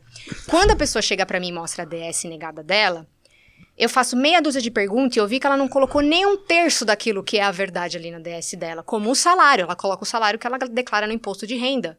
E eu falo, querido, você, decla- você, você, você movimenta isso aqui mesmo, assim? Olha assim. A pessoa fala, não, não, eu movimento 10 mil. Então, você, por que, que não pôs 10 mil? Então, claro que eu também consigo no dia seguinte aplicar e tentar fazer com que a pessoa vá lá com a real verdade dela e Hum. prove que ela não é aquilo que ela colocou e, expli e ela consegue se explicar. E já consegui reverter vistos de um dia para o outro. Agora não tão fácil, porque tem que ficar agora monitorando, enfim. Sim, mas, sim, sim. mas já consegui. Semana passada tinha um palestrante, ele foi convidado para ir para os Estados Unidos, dar uma palestra. Tava lá no site, um puto evento no- eh, nos Estados Unidos, ele era convidado e aí Ele ele, foi foi negado? negado. Foi. foi. Mas por quê? Nem tão pouco ele falou sobre isso na DS. Ele não falou? Não, porque assim, não tem um campo específico pra você falar. É que eu sei algumas brechas de algum lugar que você pode escrever ali algumas coisas. Ele não soube fazer isso, ele fez sozinho e foi negado. Aí eu falei, criatura, você não falou isso aqui, você não falou isso aqui, nananana, vamos lá, vai, pum. Fiz, aí eu solicitei, existe um visto de urgência. Mas existe alguns critérios, não é, não é tão fácil. Visto de urgência é, se você tem algum familiar que mora nos Estados Unidos, esse familiar Vai morrer? tá morrendo, você pode solicitar visto de urgência. Se você tem algum negócio nos Estados Unidos, alguma feira, algum evento, alguma coisa que seja, né, tem um visto B1 e B2. O visto B1 e B2 é negócios e turismo, negócios, né? Então você pode dar uma palestra, fazer um, um evento numa feira, uma conferência. Você não pode o quê? Ganhar dinheiro americano. Esse é o tipo de negócio. Você não pode ganhar dinheiro americano. Você pode ir lá e fazer coisas que os dinheiro, alguém daqui te pagou pra você ir lá fazer. Você tá indo pra uma feira, pra uma conferência. Então, esse é o negócio, tá? Eu não As posso pessoas- ir pra tomar o dinheiro de lá. Não. Tem não. É, não, faz sentido, né? Porque aí é o visto Você de quer- trabalho, Ah, aí quer- é não, outro tem visto. Você pode, mas é o dinheiro? visto. Tá errado Não, também, não. né? É, você pode, é um outro tipo de visto. Não quer dizer que você não Pra pode. emergência pra vir aqui tomar a gente. Tá de brincadeira, né? É. Não, não quer dizer que você não pode, não, Caio. Você pode, mas é um outro tipo de visto específico. Sim. O de negócios você pode ir lá, enfim. E aí, esse cara, ele se enquadrava também no visto de urgência. Lógico que tá. E aí eu falei, corre aqui, vamos mudar tudo isso, visto de urgência aprovado, foi na entrevista, foi aprovado. Lindo, maravilhoso, deixou o depoimento lá. Consegui, tal, tal, tal. Então, assim, existe os que tentam logo em seguida. Mas tem que mudar alguma coisa, mas tem que, ter- tem que fazer sentido. Pra pessoa olhar e falar, filhão, Até porque a primeira pergunta que eles fazem quando você chega após a entrevista, o que mudou da última da última entrevista de, cá, de lá pra cá? É a primeira pergunta que eles fazem. O que mudou da última entrevista? E aí você tem que saber o que você vai falar. Eu Mas- minhas últimas reservas. Eu preciso ir agora, cara. Mas tem uma coisa que é muito importante. É, Eu perdi meu carro, minha casa. Vendi tudo, Não saí dá, do emprego, xinguei meu chefe, saí do emprego achando que Cara, eu ia para os Estados Unidos e não fui. Ai, gente. É, é rir pra não chorar, porque é, é. Acontece? Não, acontece, não é possível. Acontece tudo. Ai, acontece do tudo. Tudo Não, que ó, acontece. Vou fazer uma pergunta. Qual a história mais bizarra que você já ouviu? Não, o que acontece não é muito- profissional, você me contando mesmo. O que acontece muito é as pessoas falarem que quando tem pa- parente ilegal lá, né? O parente Oi? tá lá ilegal lá, Minha mãe tá lá ilegal. aí a pessoa. não ri. Ô, Kevin, pô. Porque elas pensam, eu não posso mentir, eu não posso mentir. Ó, minha mãe tá aí legal, eu quero muito encontrar ela. Ele falou, pô, amigo, aí não vai dar, né? É, fazem. Então isso é muito comum. A pessoa tem um parente lá, quer ser honesto, quer, ser- quer fazer tudo bonitinho. é verdade, cara. E aí ela fala: ah, meu pai, minha mãe, minha tia, minha, minha tia, meu primo, minha irmã, parente de primeiro grau, que aí é importante entender. Pra eles, parente de primeiro grau é pai, mãe, irmão, filho, filha. Primos, não é igual primo de primeiro grau, igual a gente fala. Primo não é parente de primeiro grau. Tio não é parente de primeiro grau. Pra eles é só pai, mãe, filho, filha, irmãos. Só. Então, Não é, coloca nem o cônjuge, né? é. Não, marido, né? Você tá traumatizado, né, cara? Oi? É, eu sempre fui. Você tá traumatizado. Eu ah, tô se você sentindo Se assim você que ele soubesse tá, a minha história, tá traumatizado. Tá Não. tudo bem. Não, não foi uma só, não. A gente tem algumas aí que já foram traumatizadas ao longo do tempo, cara. meu, Desde a faculdade. É. Caras- Pois é, sim, cônjuge é parente de primeiro grau. Então, quando você fala que você tem um parente, principalmente de primeiro grau, que ele tá lá ilegal, claro, eu entendo as pessoas que não querem mentir, porque aí elas ficam ali, né? É uma balança. Ah, eu vou mentir, mas a pessoa. tá- Mas assim, falou, negou, não tem meio termo. Eles não vão olhar a sua história, eles não querem unir fa- as famílias, eles não querem que as pessoas se vejam. Não querem unir as famílias, é ótimo. Não querem, eles querem Isso que a pessoa não é um show do embora. Luciano Huck, amigão. Exatamente. Aqui é visto americano. Não importa que você é um empresário de muito sucesso e tem dinheiro em empresas seu, seu, seu pai sua mãe tá lá ilegal, você não vai, queridão. Eles negam. Não importa o perfil maravilhoso, incrível que você tenha, quantos bens você tenha, quantos imóveis você tenha, quantos. Eles negam. Falar que vai viajar melhor. Se você tem todos esses bens, esses imóveis, É, é. Pode ser que eles não linkem, que eles não cruzem os dados, né? Quando é aparente primeiro grau. Mas não, como é que funciona isso? Então, eu, eu tenho lá meu visto, deu entrada, carimbinho, jogou no sistema, depois de seis meses, logicamente, deve ficar um alertinha vermelho em cima daquele nome. É. É. E, E o que eles estão fazendo vai estar o nome da pessoa. É, e o que eles estão fazendo ultimamente é cancelar. Você tá lá, e achando que tá bonitão com visto e blá, blá, blá, e você cancelam. Aí você volta, fingindo que nada tá acontecendo, vai tentar de novo, pega o avião, chega lá, bate na imigração e fala, querido, seu visto tá cancelado. Acontece muito. Principal, a- até pode acontecer se a pessoa chegar a ficar só seis meses, bonitinho, mas se eles entenderem que foi um ato de má fé, que a pessoa solicitou um visto de turismo, mas que não fez o turismo, não era esse propósito, e, ou linkaram que a pessoa trabalhou lá de alguma forma, eles cancelam o visto. E a pessoa bate de novo lá e não entra. Volta no mesmo voo que foi. Não, no mesmo. Eles esperam no aeroporto, e aí o próximo que tem eles Sim, sim. despacham. Nossa. É. Doutora, vou fazer uma pergunta. Assim, é, eu acho que, agora como profissional, você é sumidade nessa, nessa área e 13 anos trabalhando. Quais campos você precisa dominar para poder, além, logicamente, de legislação brasileira, legislação americana, é, toda a parte de, de, de, de- vai, de compliance do visto, que, quais campos são importantes para você dominar aí para a pessoa poder. é, vai, vamos falar. Acho que para profissionais que estão vindo nessa área, acho que tem muito profissional que vem. Ah, pô, gostaria de ajudar, gostaria de Uhum. fazer. É um campo maravilhoso, de novo, estamos falando aí em meio bi. Só de taxa. Uhum. Né? 5 mil clientes dia. Né? É, então, estamos falando um, um market share monstro aí para trabalhar na parte de vistos aí, é, americana, na parte americana. Que que, é, Pra dominar, como é que. o que, que precisa? Tem muito mercado. Ficar atento ao que está acontecendo, literalmente. Saiu o cliente da entrevista, pergunta: o que, que eles te perguntaram? Como foi a entrevista? O que, que eles fizeram? Qual foi o comportamento deles? Porque a gente está lidando num campo totalmente desconhecido pós-pandemia. E uma coisa importante vocês entenderem, por exemplo, visto de estudante. Eu fui para lá a primeira vez com visto de, estudante, maravilhoso, era super tranquilo, se você provasse que você tinha renda e tal. Eles estão negando todo mundo que pede visto de estudante para intercâmbio de inglês.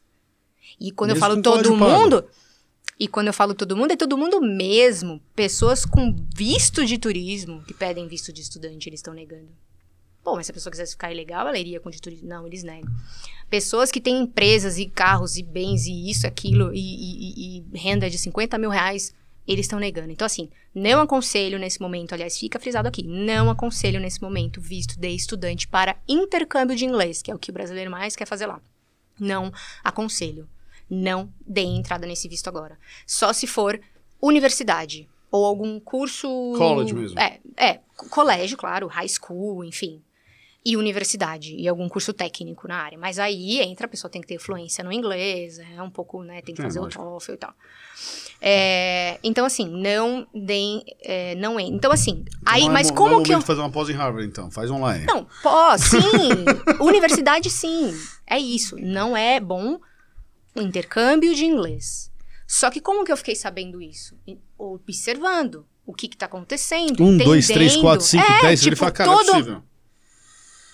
Então, esse é o meu conselho para as pessoas que estão entrando nesse mercado agora. Observem, óbvio, tem que entender das leis americanas e tudo mais, e todo o processo, e tudo que eles exigem. Mas, então, é, é, logicamente que é, o, o a maior escola aí é as cobainhas, né? Os brasileiros que vão As lá. cobaias. É, medicina, né? Teste direto. É, Teste é o facinho, melhor. né? É, você, você entender, você observar, você é, Vamos ler ver os as é matérias. É, ler as matérias, E- e ler os algum- anúncios. E tem algum, vai, um... Eles fazem alguns releases, assim, cara? Faz alguma... Um, tem uma... Um, alguma ideia? Vem um termômetro de dentro, não? De dentro, não. Zero. Zero. Zero. É, é, é uma angústia que a gente tem, porque eles se pronunciam muito pouco. É desesperador, porque assim, a carta de negativa é ridícula. A carta de negativa é assim: você foi negado porque não, não comprovou que suas intenções eram essas. Mas ele me fez três perguntas, não me pediu nada, perguntou pra onde eu ia, o que eu ia fazer, qual era a minha renda, como que eu não consegui, o que, que que faltou? E as pessoas vêm desesperadas, o que que eu fiz de errado, qual foi o erro, o que que eu... Então, assim, deles não vem nada, é de desesperador. Você tem vários brasileiros trabalhando no consulado. Ninguém também Não, não solta nada. não, não. Deve ter um pacto, né? Ali dentro. Deve ter um pacto. É, Como é que é o nome do... Oi? Existe... é, deve ter um pacto, porque não, não vem, não sai. É, sociedades Não sai. secretas em geral Sociedade tem, né? secreta, Tem, tem é. Não tem, não sai. É, é isso. Nem- é nem a trabalhando, é observando. Você É não tem um, Não, um correspondente no Itamaraty ou mesmo não, tem. governamental que, que vira e fala: Ó, a gente estava com os, o embaixador, os cônsulos, a gente conversou, nada. Não, tem eles dizendo assim, que nem agora, um dado muito importante, eles pararam de solicitar o teste de Covid negativo para entrar nos Estados Unidos. A partir de domingo agora. Mas é, Dia a 12. companhia aérea pede. Não pede mais. Não agora pede não mais? pede mais. A partir do dia 12, Estados Unidos não exige mais o teste de Covid negativo. Então, essas coisas eles falam. Ótimo, mas se eu não tenho visto, eu não entro. Mesmo assim, É, mas Com assim, teste, o sem que, que você tem que teste, fazer para entrar? teste era o menor dos problemas. Como você vai ser aprovado, isso aí é muita competência. Então, assim, o que eu falo, principalmente eu falo para as pessoas hoje é o seguinte: óbvio que eu não dou conta de atender todo mundo, tem uma equipe e tal. Então, tem mercado para todo mundo. Procurem especialistas para aplicar para o visto. Não, não pessoa- se mete a besta por dia, não igual eu como. faço. Não se mete a besta igual eu faço, que quero fazer tudo. Ah, daqui que eu vou fazer. E aí vou, lá, busco tutorial na internet, faço sozinho e acho que eu tô arrasando, abalando o Bangu. Não façam sozinhos. Procurem especialistas para fazer. Mas existe uma diferença entre os especialistas. Existem os especialistas que preenchem DS, que aí qualquer um pode fazer, não precisa de experiência nenhuma. E existe o especialista que analisa o perfil e te orienta. Filhão, não é a hora. Eu dou, eu dei certo no que eu faço, Caio, porque é o seguinte, eu sou bem sincera. Taurina que sou, bem na lata. Você não tem capacidade para ir agora. não faça, não vá. E muitas vezes eu até falo, não vou pegar seu dinheiro, não quero fazer sua assessoria agora, porque você não, não sim, é impo- você não vai ser aprovado. Como por exemplo a pessoa que é, cometeu um crime, enfim, existem as pessoas inelegíveis, tá? Então principalmente é, pessoas que tiveram dois crimes ou mais, é, com Ah, exceção eles dão, dão dois ainda? dois, Caramba, o réu porra, primário cara. eles Meu, olha É, só, não, cara. O assim- americano tá dando boi, hein, meu? É, existe umas exceções. Se a pessoa. ah, Mas olha só, a exceção. Se a pessoa cometer um crime leve, com uma pena leve, então aí eles também não, não se torna ile- inelegível. Mas tem as pessoas inelegíveis. Se a pessoa chega pra mim e fala, eu cometi esse, esse, esse, esse, esse. aqui." Cara, eu não vou falar assim, olha, eu vamos tentar, a gente tenta, dá um jeitinho. Aí a pessoa foi negada, ih, ó, mas tentamos ainda. Não pego, cara, não pego. Falo, ó, não tem jeito pra você não, filhão. Esquece, vai pra indiscreta? Europa. A nível de geral de mercado, um assessor bom, além de 160 dólares, quanto que a pessoa vai gastar? Essa é uma pergunta complicada, porque é relativo. Eu, posso falar o meu? Pode, por favor, faça. Eu, por exemplo, primeira solicitação de visto, eu cobro 999 reais. Mil reais. 999. É, malandragem, 999. Por quê? É, Mil, mil machuca, 999 vai ser melhor. 999. Primeira solicitação de visto, mas pra, pa- a partir dos 14 anos, que é quando eles pedem entrevista, tá? Tem alguns critérios, eles têm alguns critérios pra tentar ser um pouco mais legaisinhos. Então, antes dos 14 anos, eles não pedem entrevista. Porém, entretanto, entretanto se, por exemplo, é, eu, a família inteira não tem visto. Aí o menor quer tirar o visto, né? Ali tem 13 anos. Se o pai e a mãe não tiver, eles não são tão legais assim. Eles chamam pra entrevista, eles querem saber por que do menor e nanã. Porque tem famílias que vão é, ilegalmente pelo México e querem mandar as crianças legalmente. Então eles tentam tirar o das crianças. E aí, então, não é, não é automático, tá? Então, assim, pessoas de, de 14 anos pra Brasileiro Deu um mais. jeitinho até na imigração legal. Tudo. Pelo amor de Deus, cara. Mas brasileiro é muito bom. Tudo. Cara, mas tem muita história, mas tem muita. Tem A muita gente tira das loucura crianças que não tem meio. entrevista, a gente entra pelo- com os É, coiotes. Mas Não, olha, posso acelera. falar, mas olha, olha, chega da, chega da frio na barriga. É, é muito, é muito insano. Não aparece na mídia, não se fala isso, mas o que tem de pessoas, de coiotes que abandonam pessoas no meio do deserto, pessoas que morrem, pessoas, mulheres, crianças que são estupradas. Cara, esse isso- meio é insano e as pessoas colocam a família delas em risco pelo tamanho desespero que essas pessoas têm pra ir morar nos Estados Unidos legalmente. Mas, gente, isso aí é. Ca- é, Qualquer. mas é, Você assistiu o filme que tem em Nova York lá bonito, mas isso aqui, você também assistiu o seriado que o cara coiote mata É. as pessoas, estupra o cara. Pô, gente, é a eles realidade. acreditam- mas eles acreditam. É, eu- graças a Deus a gente não faz parte desse, desse, des- desse, dessa noção do que é você ter desespero de não ter um trabalho, desespero de não ter uma coisa pra comer e tal. Eles acreditam que isso vai ser diferente, que lá vai ser diferente. Eles acreditam. Então eles se pro- eles propõem a fazer isso. E tem algumas pessoas, então, como eu tava falando, que elas vão, elas querem, os adultos querem pelo menos livrar as crianças de fazerem isso. Mas infelizmente, quando os pais não têm visto, eles não dão automaticamente para as crianças. Então essa lei, quando você entra no site que tá assim, de 13 anos, né, 0 a 13 anos, não precisa de entrevista, não quer dizer que o visto é aprovado 100%, porque eles se eles verem que o pai e a mãe não têm, eles vão entender o porquê e aí eles podem negar. Sim.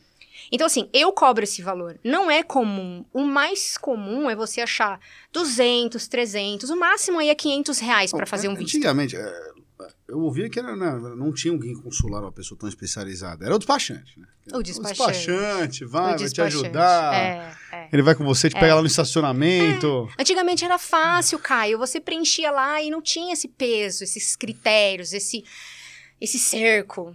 Então, assim, hoje é. Hoje o bicho tá pegando. Hoje eles estão negando o real. Hoje os números aumentaram. Então, hoje precisa se procurar especialistas. Não procurem só especialistas que preenchem a DS, que você vai dizer que ganha três, ele vai escrever e vai falar, tá, vai lá, leva isso, isso, isso, isso. Você vai chegar e vai ser negado. E aí vem pra mim, pagar mil e mais 160, e eu vou ter que fazer, Não, exatamente. E aí eu vou ter que fazer samba do, né, pra conseguir reverter a palhaçada toda que o primeiro fez. E vem muita palhaçada, viu? Essas. Então, assim, o barato sai caro, viu, gente? Vem muita palhaçada. Eles só preenchem a DS. Não vão nessa turma. Porque, a não ser que realmente você seja. Você saiba do todo o seu potencial, é formado, tem empresa, tem funcionários, tem Ah, casa, cara tem faz isso, não carro. nada. Ele entra no site e acabou. Não, não é, acabou, meu amor. Você perde uma hora do seu dia ali Nem a preenchendo. Nem a pau. Não perco minha hora do meu dia pra fazer nada. Não tem uma refeição que então, demora é, uma exatamente, exatamente. Então, assim, ninguém quer fazer. Eu cheguei, eu tenho um curso, eu perdi horas lá gravando um curso. Perdi não, né? Porque tá lá, tá feito, enfim. Eu, eu ach, antes de, de começar, de voltar aos vistos, eu pensei, eu preciso falar com o maior número de pessoas. Como que eu vou fazer isso? Formada em marketing que sou, falei, vou fazer um curso ensinando as pessoas a tirarem o visto sozinhas. E só que ah, brasileiro, né? A galera quer que vai alguém e faça por ele. São raras as pessoas que vão lá assistir a aula Acho que a e pessoa faz, tem medo, né? Não, a pessoa tem medo. Também, A também. pessoa tem medo. Também. Tá é diferente. Eu dou várias dicas lá, só que eu não tô dando a dica sobre o seu perfil, tô dando uma dica geral. Não, e tá assistido é diferente, né? Aquele negócio, você não. Você não entra na delegacia sem advogado, você não. Não vai a uma audiência de trabalho sem advogado e você não quer tirar o visto americano. Você entra- É, mas tem gente que faz, viu? A maioria faz sozinho. A maioria faz A sozinho? maioria faz sozinho. Qual que é, qual que é- você tem uma ideia de, de porcentagem de, de, de mercado? Não, não tem Dessas porque- 5 mil pessoas, metade faz sozinho. Mais, Mais? mais, Coragem, mais. É, mas então, olha só, você tinha uma visão completamente. Quando eu fui, foi isso e aquilo, tá tudo bem, nananã, lindo, maravilhoso, vou daqui... Você... Antes pandemia, era uma situação. Realmente, as pessoas fazerem sozinhas, não Acho tinha isso. Visto, assim, tem gente que tem visto a vida inteira. Dificilmente os caras negam. Também, mas tem também pessoas que tinham baixa renda e poucos vínculos e eles davam, não era tão como é agora. Não. Agora, agora é um momento diferente, todo o cenário mudou. Então agora precisa de assessor, agora precisa de especialista, agora você precisa que alguém olhe pra você e fale: "O seu perfil é assim assim assado" e não só ir lá copie, cole o formulário e mande você pra entrevista, porque reverter é muito mais difícil. Tem esse prazo que fica né? E, né, doideira, o que, é. que eu vou fazer? É, e, e- e tem você ter essa oportunidade de um novo olhar pro com. Você tá cansado, cara. Você veio aqui, pô, o que, que você quer de novo? O que, que você quer aqui de novo? Pô, já falei, não. Não enche meu saco. Não, não tô ocupa o lugar de, de outras pessoas, entendeu? Então, assim, procurem especialistas e façam com especialistas. E se não quiser pagar, e se, então estudem. Aprendam, entendam. Curso. Tem o curso. É, sim, tem o meu curso, mas não é só isso. É, é- é entender o momento, é ir lá e ver é, depoimentos de pessoas, o que está acontecendo, o que, que eles estão falando. Façam isso, porque não é só preencher a DS, cara. Não é só preencher a DS. Tem que entender o que, que eles querem e se preparar para aquilo, ir para entrevista e desde como vai vestido. Entendeu? O que vai levar, o que vai falar, o que vai. é, como que vai ser, entendeu? Então tem que ir bem preparado. O bicho Legal, tá pegando. Quero voltar aqui ao Vamos. nosso anúncio lá do começo, porque eu falei das agendas de entrevista, né? Sim. Aí a tua agenda é diferente. Então a tua agenda tá um pouquinho melhor. Hum. Mas São Paulo tá para março de 2023 para quem quer renovar visto. Deus do céu. É o lugar mais longe de todos. É, tem algum, ah, eles abriram recentemente algumas vagas. Ó, aí é, Recife tem em julho. Isso, gente, eu peguei de manhã, então agora já tá assim, tipo, tinha em julho, agora tem em agosto. É, assim, é contando. Cada hora as pessoas vão lá, se inscrevem, cadastram, pegam a vaga, ela some. Então vai indo.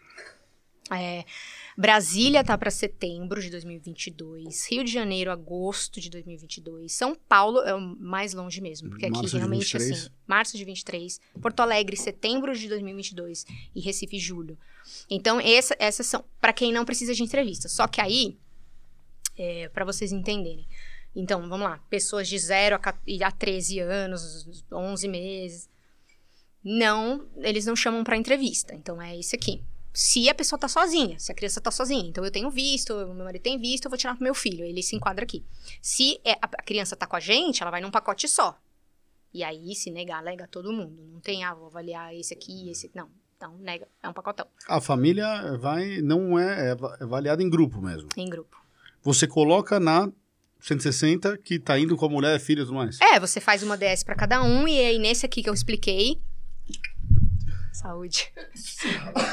e aí, nesse aqui que eu expliquei, que é o cadastro, eu coloco. Aí tem adicionar um, item, um integrante da família, adicionar outro integrante. Dá pra adicionar até 10 integrantes da mesma família. Entendo. Então, aí aqui eu vou dizer, são todos da mesma família, eles vão junto na entrevista. E aí, se, não caiam no erro, às vezes, de ir mulher, marido, filho, cunhado e sogra. Porque aí eles vão olhar o cunhado, o cunhado tá, né, falando português, tá cagado. Eles podem negar todo mundo por causa do cunhado. Então elimine os cunhados, é isso? Os cunhados. E as sogras? Brincadeira, minha sogra deve estar assistindo, adoro ela, sogra, maravilhosa. Então não leve o cunhado e a sogra. A verdade. Dica da doutora, tá, gente? Não. Mas aí é o importante, é, aí é o importante ter o cuidado com todos os perfis. Porque aí, Entendo. por exemplo, é, é um erro muito comum. As pessoas, é, o pai da família, né? O cara tem um emprego, tem renda, a mulher desempregada, o filho estuda, mas já tem, sei lá, 18 anos, a mãe aposentada, também uma renda baixa. E só o cara tem uma renda boa, vai, uma renda que ele acha, né? Empresa. tudo 10 mais. mil reais por mês, blá, blá, blá, ok. E vai, crente que tá tudo bem e coloca lá, porque tem o campo. Quem vai custear a sua viagem? E aí eles, a pessoa coloca meu marido, eu, meu pô. pai, meu não sei o quê. Eles negam, porque eles fazem a conta. Ah, Tá, peraí, mas peraí, você ganha isso, mas você vai pagar pra esse, pra esse, pra esse, pra esse, pra esse. Eles negam. Eles negam. Então, é não tem muito um laranja de viagem, pegar um cara assim complexo, com bastante é dinheiro e falar, meu, complexo. Antônio Hermínio de Moraes, quem vai custear? Vai lá, meu, entendeu? Um outro erro muito comum Põe lá, Diniz, entendeu? Acelera, não. Um outro erro muito comum Vou alugar, é... vou alugar o nome, laranja de viagem. é, não, não, mas Caio, olha.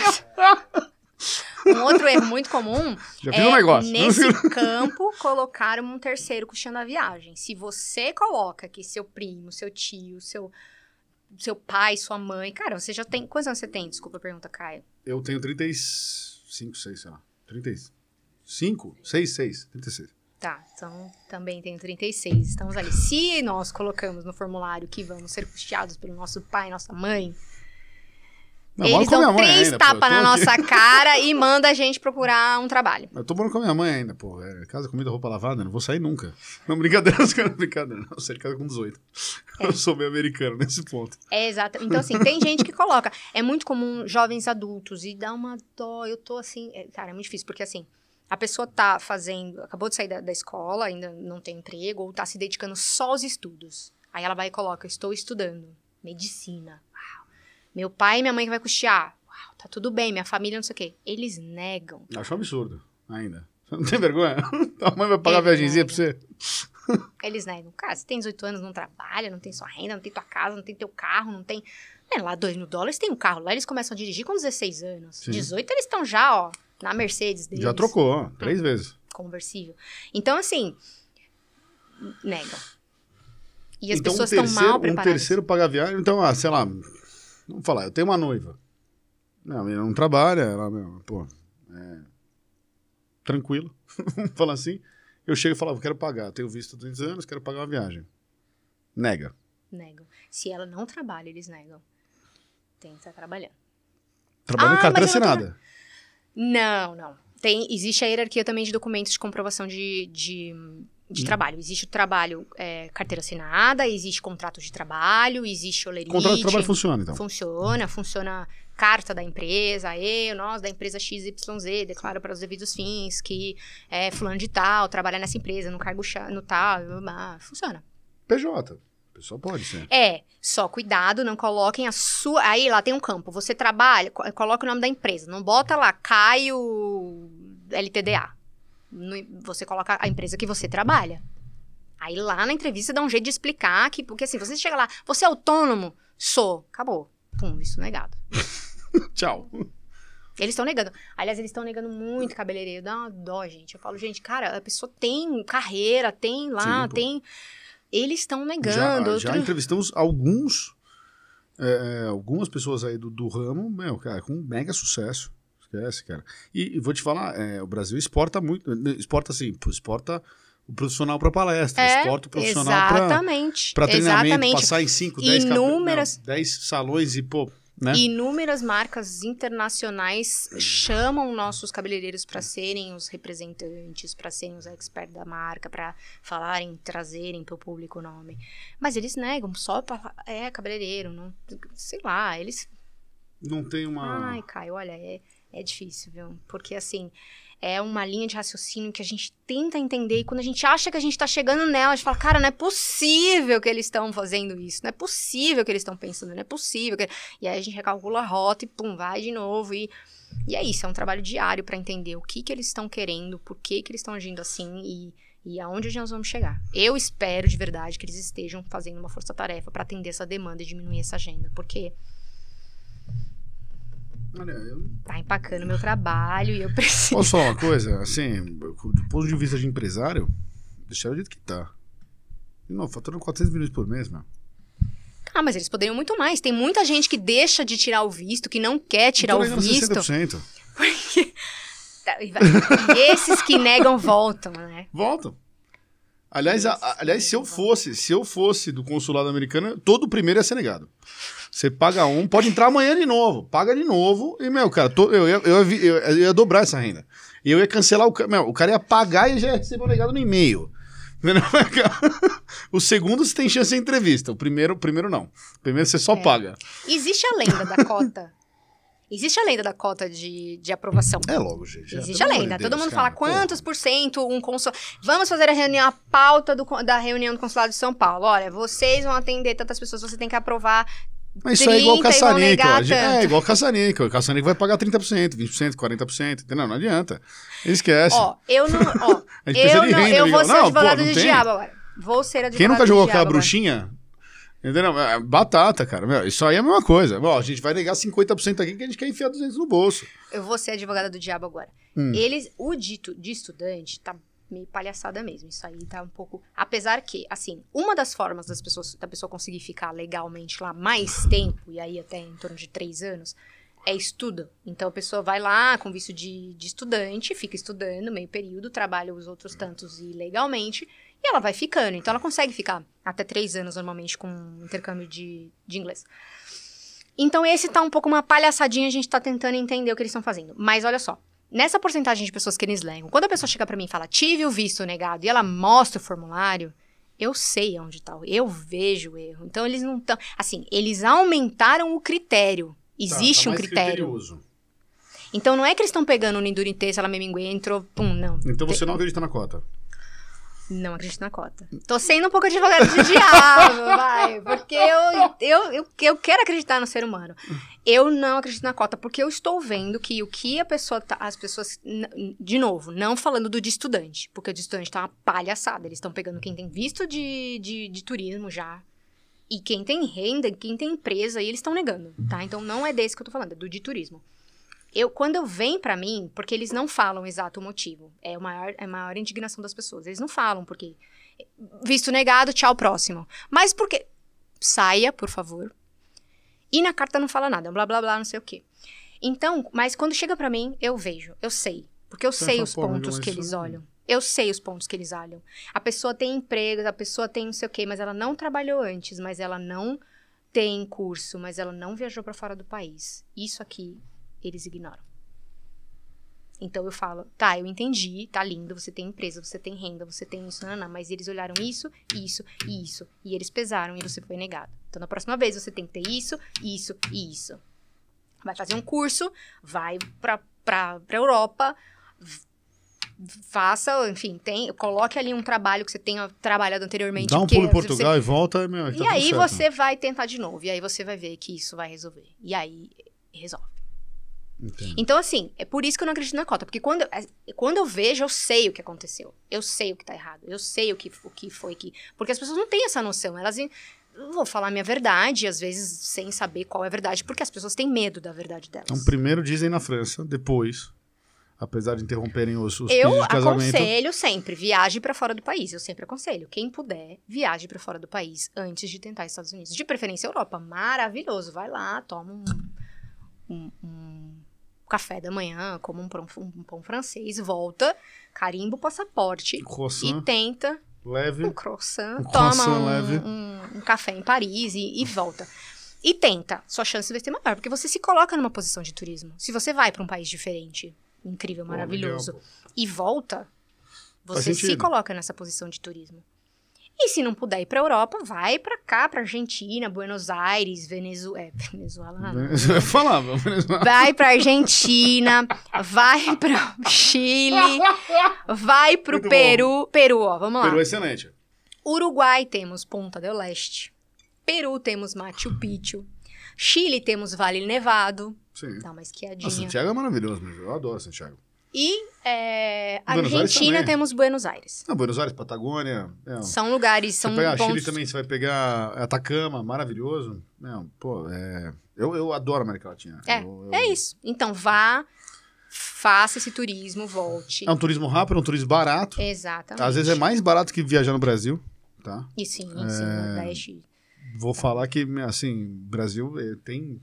Acho que até por causa do Covid e tudo mais, eh, os preços do, do nosso turismo interno têm Aumentado. aumentado bastante. Não, eh, até para os Estados Unidos, tá, tá- às vezes tá mais barato do que ir pro Nordeste, que é ali pertinho, né? Você vai ali. Mais... Não, Manaus. Manaus eu vou mais caro que eu já paguei. Eu e eu tenho, que eu já fui para lugar longe, viu? Eu já fui para eu- Tóquio, Manaus continua sendo mais caro. eu tenho clientes que. Não. No ratio hora hora viagem é o mais caro. Eu tenho clientes que falam, que falam assim: é, monitora todos esses lugares, mas não monitora Recife. A passagem lá tá muito cara, daqui pra lá é longe, 4 horas, 5 horas de voo. Então não monitora Recife, esquece Recife. Eu falo, mas pode aparecer vaga. Não, você não, não, monitora não. como assim? Você também, você também tem agência? Eu monitoro. É, Então, a minha equipe, quando a pessoa chega pra mim e fala, eu preciso de um visto pra tal dia e não tem. Não Ah, tem, é diz- impossível. Eu monitoro a vaga. Eu Você monitora a a vaga. agenda. Ah, para Recife o cara não vai porque tá muito caro a passagem. Exatamente, a pessoa não quer ir pra lá, porque assim, se a pessoa chega pra mim e fala, eu quero, eu preciso do, da- do, do visto. Eu falo, então se coloque na posição de ir em vários consulados, eu vou monitorar todos e o que aparecer vaga eu te encaixo. Porque se você ficar falando assim, eu sou de São Paulo, só quero vaga em São Paulo, aí, meu amor, Esquece, quase impossível. Aí, mas muita gente fala que não quer ir pra Recife, que é caríssimo. Recife é caríssimo. Recife, adoro. É maravilhoso. Então, assim, tem lugares aqui na América do Sul que são mais baratos, que dá pra viajar, que dá pra fazer lá o vai e volta e te coloca num perfil um pouco maior de turismo. Hoje em dia, o que, que você acha que assim, é um perfil aprovável? É, Assim, de renda, de. Eu digo isso. Quando o cara fala renda, você fala. É, pode ser um cara que não trabalha, mas tem uma renda passiva? Herdei, herdei. sim, sim, sim. Tenho lá sim, 10 fundos sim. imobiliários com dinheiro, cara. É por isso que eu falo que extrato funciona. É por isso que eu falo que investimento, se você prova extrato, se você prova investimento, se você prova. Sim, tá? Tá. Mas assim, vamos lá, vínculos. Então, a pessoa tem que ter motivos para sair da casinha e ir para um outro lugar. E quando eu falo vínculos, não é só vínculo de trabalho, se a pessoa é autônoma de casa, home office. Porque aí é, fragiliza o vínculo duplo. Tem que ser um vínculo duplo. Você tá em casa, você ter um trabalho, e você ter um outro lugar para você bater cartão ali. Porque aí, então, um trabalho físico em um outro lugar. Então, se você tem uma empresa, só em- conta para eles que você é um bom perfil se a sua empresa tem uma sede física, se o endereço da sua empresa é diferente do endereço da sua casa. Não é só você ter uma empresa e tal. Então, vamos lá Entendo. empre é, trabalho, renda que comprove que você é uma pessoa que gasta. Não é que você junta e vai, que você gasta e aquilo não vai te fazer falta, grande falta e tal. Então, pra, É muito. o que, que eles pensam? Assim, vou, assim O que, que eles pensam? O que é o que é a verdade? O que a gente faz? O brasileiro vai lá e fica ilegal. Não, eu digo assim, para viagem. Para eu ter uma renda. De novo, a gente, a gente já falou sobre, sobre custos de viagem, mas assim, o, cara, o que ele pensa? Que eu vou gastar o quê? 500 dólares por dia? 100 dólares por dia? 200 dólares por dia? Isso tem, Não, tem- eles é, eles e não- para isso, e para isso eu tenho que ter uma renda X. É, eles fazem baseado no assim, tipo assim, ó, hoje em dia, o que eu sinto de verdade é que quando a pessoa chega que ela, a renda é, familiar dela é acima de 10 mil, é mais fácil. Mas Acima 10 não mil. se eles são é, esposa, marido e cinco filhos. Não assim, mas tipo, ah, uma família normal, assim, ah, um filho, dois aí. Então tem ali 10 mil pra cima dessa renda familiar ali. Começando nos 10, eu sinto que eles estão mais passivos. Porque, pô, tá ok, o dólar tá 5, então essa família não vai ter grandes esforços de juntar uma grana e conseguir é, viajar para os Estados Unidos, gastar 20, 30 mil dólares, é, 20, 30 mil reais e voltar. Essa, é uma Então, média, essa é uma média de custo de viagem para o quê? 10, 15 dias? Tem uns 10 dias. A 10 média dias. normalmente de viagem. É, ninguém sai daqui. É um outro erro de formulário, né? Às vezes a pessoa chega com um formulário que foi negado e fala, eu vou porque eu vou pra Miami e volto. Cara, não põe Miami. Põe Miami, Nova York, põe Orlando. Cara, fala que você quer ir turistar, fala que você quer ir lá fazer coisas, conhecer o país. Você vai colocar só Miami, vai fazer o quê em Miami? Só em Miami. tudo, velho. Tá errando tudo, Caio. Você não sabe de tudo. nada. Eu Aliás, tô errando tudo. Eu ponho lá, eu de quero ir pra Miami, eu vou ficar em Miami, cara. Eu gosto de Miami, pô. Tá, mas Caio, nós somos privilegiados. A gente não sabe o que. Não, às vezes A o cara. gente- Eu já fui, o cara começava a ficar com 15 dias aonde? Aqui. O cara ficando pra minha cara e falou, meu, eu gosto daqui, tá ligado? Eu qual o problema? Pois é. Tá, Eu adoro aqui, bem. cara. Tá tudo bem. Não é um O- o comum cabeças, não é esse. mas não é. Mas não é. Se a pessoa tá tentando visto, tente pelos caminhos que, que tragam um- uma, uma boa visibilidade. Um, pra uma história. Orlando, tem um pra contexto, tem uma história, Nova tem um. Orleans, vou, vou É, passear. não, não, não. Aí eu acho, aí vamos lá, coloque os, as cidades mais conhecidas, né? Tem gente que fala assim, tem gente que, que já tá mal intencionada, quer ir pra morar. E aí vai e coloca que é uma cidadezinha do interior, ficar cinco dias. Cara, o cara vai pra South Carolina, cara, não, vou pra Charlotte. Orlando. Se tem criança, Orlando, Miami, perto, Orlando, Miami. Quem não sabe, dá pra ir de carro, quatro horas Quatro de um. Então, assim, tem criança, Orlando e Miami. É adulto, Hum, Miami, Nova York. É adulto solteiro, homem, Las Vegas, Nova York, Miami. Enfim, são pequenos detalhes que a gente sabe que funciona, porque é uma história, é um contexto. Você tá saindo daqui, você tem um propósito, você vai pra lá, você quer viver aquilo, você quer viver aquilo, faz Não. sentido. Vou fazer, vou fazer um pequeno adendo, porque assim, os Estados Unidos ele é muito legal. Eu, meu, conheço. Acho que dos. Quantos são? 56 estados? 56. Dos 56, eu devo, é, eu devo conhecer uns 35, 40. Todo lugar, meu, cara, o negócio de show business lá é impressionante. Todo lugar que você vai, vai pra Houston, cara, vai na NASA, legal pra cacete. Nova Orleans tem o melhor museu da Segunda Guerra Mundial que eu já vi. É, meu, eu eu já fiz a costa leste inteirinha das, das colônias. Meu, é impressionante. Filadélfia é super legal. Washington é incrível. Então, é, é- é até criminoso pros caras virarem e falar, pô, eu quero ir pra Nova Orleans. O cara vira e fala, pô, não faz sentido. Cara, é super legal. Até que o, o turismo interno deles é fortíssimo. Né? Até porque o americano não é bem visto em lugar, lugar nenhum do mundo. Então, os caras viajam lá dentro. E, e é até chato, né? Porque às vezes você quer fazer É uma chato. puta viagem legal. Ah, vou fazer uma Route 66, cara. É chato. Vou, meu, e cara, pô, isso, isso, isso é, um, é um negativo pra mim? É um negativo pra você. Outra coisa que é um grandíssimo negativo pra você, e que, que a galera tá errando muito, é falar assim: vou sozinho. Tem uma pergunta no formulário: vai viajar com quem? Companhia, né? Grupo. Errei essa também. Já fui muito. É muito doido isso, mas assim, bota que vai sozinho, o cara vai falar: vai fazer o que sozinho nos Estados Unidos? Você não vai pra lá pra, pra, pro turismo. Você quer ir pra morar. O problema deles é morar isso agora. Então. A, a morar. política, a, poli, a ideia agora é que brasileiro tá indo pra morar. É a total ideia que o brasileiro tá indo pra morar. Total ideia não, é a verdade, né? Total cara? verdade, então. Total verdade. Num ratio, a gente tem 60% de, de, de, de, vai, de negados, 40% de crescimento de pedidos. Qual que é o ratio desses 5 mil pessoas? Quantos estão indo pra morar? Você tem ideia, não? Hoje não. Eu sei que hoje nós temos 1 milhão e 800 mil brasileiros que moram lá. Ilegais. Não. Legais. Dentre, é, de- assim. Meia meia. É, é, assim. não- 70 a 30. Não, mais uma vez, não vem um número, não vem. Eles não vão falar, tem tantas pessoas ilegais aqui, nós somos tão desleixados e deixamos isso acontecer. Eles não fazem isso, não existe esse número dessa forma.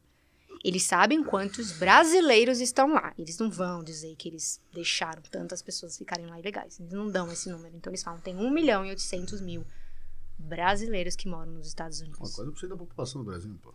É muita gente. A gente tem 210, 211 É muita milhões de gente. habitantes? Mais ou menos isso? No ano passado, eles deportaram 47 mil brasileiros. Que é expressivo também. É muito Quando você é deportado, você paga a conta? não, isso é uma coisa que eu sempre quis saber. Eu nunca, graças a Deus, nunca fui deportado de lugar nenhum. Não, existe agora, mas você não... Já é, tentei. Existe, né? é, o, foi assim. Já fiz por merecer. o, o nosso, mas- o nosso presidente liberou aeronaves para trazer os brasileiros para cá com segurança e tal. Caramba, meu, é um momento difícil, então, de, entre relacionamentos Muito, muito. Itamaraty, E uma outra coisa que... Washington, cara, uma- meu, com, com, com É. a nível de, de, de, de, turismo mesmo, É. então. E uma outra coisa importante é, um visto não garante a sua entrada nos Estados Unidos. Oi? Infelizmente. Não. Você vai ter um passo dois, que é passar pela imigração dos Estados Unidos. Como assim, não garante? Você pode não passar O cara pode olhar pra minha cara e falar, não vai. e, e te manda embora. Mas eu tenho visto, foda-se. Foda-se. Então eu fui É lá, paguei, dois. passei, falei com o cônsul, fiz a É. entrevista. É, se eles Pô, não entenderem... gostei da tua calça. É, É. isso? Pode ir pra casa? É. E, ó, felizmente, felizmente, o número é muito menor de quem bate e volta do que quem bate no consulado e sai com visto negado. Felizmente, pô. é um número muito menor. Mas acontece. É, é a triagem 2. E aí é muito, é muito bizarro, porque assim, quando eles implicam com você ali na imigração, eles levam pra uma salinha. E aí, naquela salinha, meu amor, o bicho pega, que eles pegam o celular e eles fuçam até assim. Tudo da sua vida. E aí eles descobrem se você realmente estava indo pro que você queria, que é aquilo que você está dizendo, que é turismo, ou se você já tinha trabalho e casa e, e tudo esquematizado. E eles fazem uma pressão. Eu vou te contar uma história que aconteceu comigo. Eu morava lá, em Miami. E a minha irmã e eh, o meu cunhado e meu sobrinho foram pra lá passar as férias de fim de ano. Maravilhoso, tudo bem, deu tudo certo. E ela tinha um amigo que trabalhava com ela. Eu tirei o visto desse amigo, deu tudo certo. Esse amigo bateu lá na imigração. E quando ele bateu na imigração, levaram ele pra salinha, não deixaram ele entrar, desconfiaram dele. E aí me ligaram. É, tudo em inglês, né? Fernanda, estamos aqui com fulano de tal e ele está dizendo que veio pra trabalhar. A- é. Aí eu falei, oi?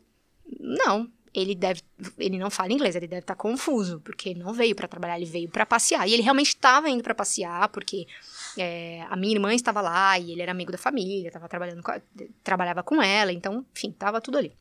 E aí eles falaram, blefaram comigo num nível que assim, eles fizeram, queriam que eu acreditasse que ele falou que ia pra trabalhar. E aí, se ele realmente tivesse indo pra trabalhar e eu tivesse sendo o álibi dele, eu ia cair na mentira. Eu ia, eu ia, quer dizer, eu ia cair naquilo e eu ia falar, olha, então, ó, realmente, né, ele deve ter falado a verdade, então eu vou assumir. Mas não, eu fiquei insistindo, não, ele veio pra turismo, ele não veio trabalhar, ele veio passar o fim de ano, ele tá aqui, a minha casa é essa, passei todos os dados, passei o número do meu visto, tal, tal, eu tava morando lá legalmente. É, e aí ele, eles liberaram. E aí depois, quando eu encontrei ele, eu falei, você falou que veio pra trabalhar? Não, eu vim que eu falei, né, do meu jeito aqui, veio uma lá que falava espanhol e tal. Eles blefaram num nível comigo, porque eles queriam dizer que ele falou que vinha, e eles queriam pegar na mentira. Então isso pode acontecer, eles chamarem pra salinha, eles ligarem pras pessoas, eles lerem e-mails, eles, eles invadirem o celular, eles lerem conversa. Eles fazem interrogatório, eles perguntam várias vezes as mesmas coisas pra você cair em contradição. Eles fuçam nas tuas roupas, eles fazem até você assinar um documento dizendo que você estava ali legalmente e querendo entrar ilegalmente e eles cancelam teu visto e mandam embora. E às vezes nem era isso, a pessoa fica tão, meu Deus do céu, o que que eu tô fazendo aqui? Eles fazem. Então, um visto E qual, e não qual é... é o, o foco disso? é evitar a imigração ilegal. É, assim, é coercitivo mesmo, pra você efetivamente ter medo. Eu, eu, eu, eu acho que essas histórias são muito interessantes, porque acho que todo mundo tem uma história triste, assim, ou já ouviu, todo mundo tem uma história não, mas cara, a maioria das pessoas já ouviu uma história triste dos Estados Unidos, né? Aquele negócio, ah, meu, fui negado, ah, cheguei lá, tomei uma salinha, Uhum. ah, mas... E é, é uma coisa meio assim, pra criar um... Na sua opinião, 13 anos de, nego... de, de trabalho aí, é, é para criar uma, uma- um mítico mesmo, que é, pô, os Estados Unidos é um bicho de cabeças e, cara, meu, ali vacilou, não vai, volta. É, é, é a ideia de, de, de, assim, de, de, de- das pessoas terem medo mesmo, assim, de... Eles estão botando terror.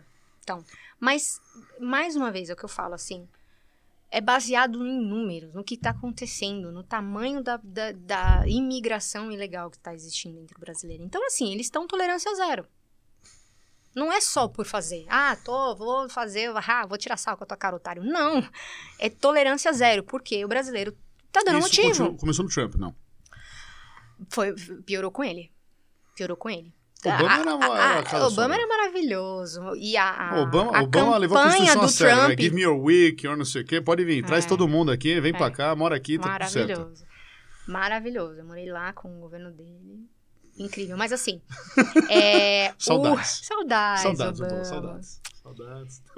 Mas é, Coraçãozinho de saudades aqui. Vambora. o, o- a campanha do Trump já era essa. Tanto que, assim, ele ganhou força por isso. Ele dizia que ele não, que ele não quer. Eu vou falar, eu lá. sou, eu sou, eu sou do mercado financeiro, então eu, eu não ligo pra política, não ligo pra nada, eu ligo pra dinheiro, né, cara? Então a gente, o mercado tá pra lá, o mercado tá pra cá e tá tudo certo. É, Eu, eu vejo que o Trump, assim, é, a nível econômico, ele foi interessante para os Estados Unidos. Os Estados Unidos posicionou economicamente muito mais forte. É, segurou recursos lá dentro, né? Teve uma, uma parte é, interessante, independente de. Mas eu acho que os Estados Unidos ele tem esse, esse ele, é um mirante internacional de, de, de, de, de, de turismo, de acolhimento e tudo mais, entendeu? É, é- você fica nessa balança. É, é, é, então, tá, assim, lógico, o Trump, acho que o Covid fez um, um estrago a nível mundial aí de você fechar fronteiras, de você dar uma travada e, logicamente, você proteger a sua economia. Acho que todo mundo sofreu muito forte é, com, com o fato de você ficar um, um ano e meio fechado, dois anos fechado, dependendo do país. É, vo- você acha que eles estão protegendo a economia mesmo? Porque você mesmo falou, ele falou, cara, assim, o brasileiro faz o trabalho que o americano não faz. Certo? E você precisa de alguém que faça esse trabalho. Você precisa de alguém para limpar, alguém para fazer a piscina, alguém para fazer o jardim, alguém para trabalhar nesses subempregos que você posicionou. Eu acho que eles estão querendo ser respeitados. Eu acho que o número de imigrantes ilegais, porque aí você falou da pandemia, né? A pandemia, ela, eles fecharam a fronteira, beleza, não deram vistos, mas muitos brasileiros cruzaram a fronteira, México Estados Unidos, e foram pra lá ilegalmente. raça. Daquele jeitinho que a gente já falou. Então, é, criaram uma afronta muito grande. Tipo, "Ô, que palhaçada é essa? Espera, segura aí, vamos deixar. ro-" Não. Então, assim, eles estão querendo ser respeitados. Então, assim, existe assim, lógico, eles. Existem as pessoas que estão acha sendo uma posição aprovadas. política mesmo. É, eles querem exercer aquilo. Estamos impondo que essas são as regras. Vocês estão respeitando as regras. Respeitem as regras. E entendam que vocês estão sendo punidos por estarem desrespeitando as regras. O Brasil não é muito bom respeitar a regra. A gente vai ter, a gente vai ter dificuldade. Então, então, esse, então isso- esse cenário vai se propagar. ah, então. eu postei ontem. Mais um tempo. Eu postei assim. é, a- eu postei que que tinha que ia acabar, né, a entrada de a solicitação de, de, de teste de covid e tal. E aí um- um- uma pessoa colocou lá, né, no comentário, poderiam tirar o visto, né, do- de solicitação de visto para brasileiro. Eu falei, meu filho, Esquece. desculpa lhe informar, não é nem pelo meu trabalho, porque eu me reinvento, eu faço outra coisa, mas não vão fazer. Não, Não, vão fazer, mas- não vão tirar, não vão, não vão. Teve Enquanto- uma época que rolou uma, Sim, rolou. uma negociação. Aí cagaram com- tudo. O brasileiro cagou tudo.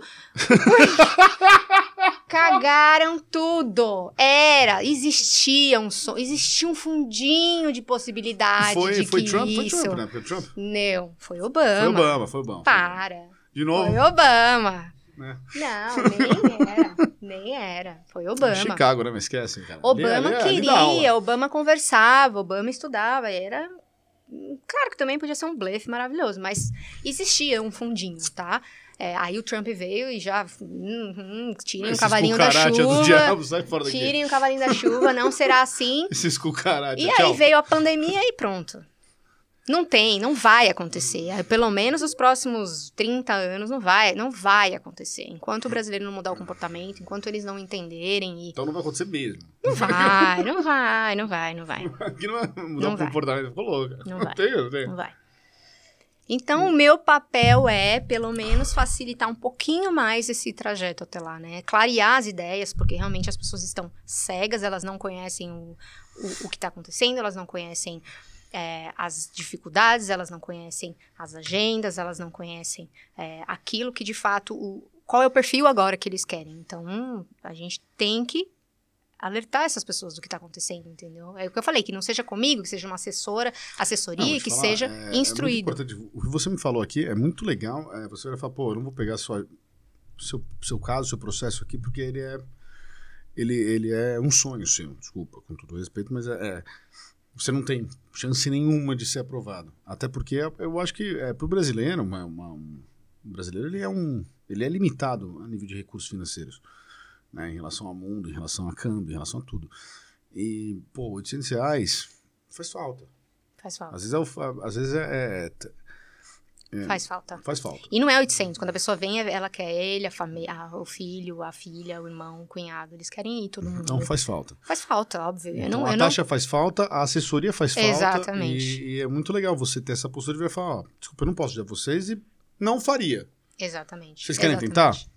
Eu acho que Exatamente. É, já de aconteceu, já aconteceu. Já aconteceu uma menina que ela tem pai, é, pai ilegal lá e irmão ilegal lá e ela tentou e eu falei, Liguei pra ela, liguei. E fiquei meia hora no telefone com ela. Falei, olha, eu queria poder dizer que você tem chance. Você não tem chance mais. Se, você, se o seu pai e seu irmão não se legalizarem, em- você tá queimado por conta deles. Não vou pegar seu caso. Ela agradeceu, chorou, desligou. Me ligou dois dias depois. Eu quero tentar mesmo assim. Eu falei. Ela falou: "Eu- você vai fazer tudo o que puder colocar, doutora, no meu perfil e eu quero tentar mesmo assim. E, ok. Eu falei: tá bom. Mas eu falei: você não vai conseguir. E aí, que louco, né? Porque aí, na verdade, estava o pai, a mãe e o irmão. A mãe já voltou. Então, as coisas estão acontecendo. A mãe e- voltou deportada? a mãe, não, não, voltou por, por Por vontade. conta própria.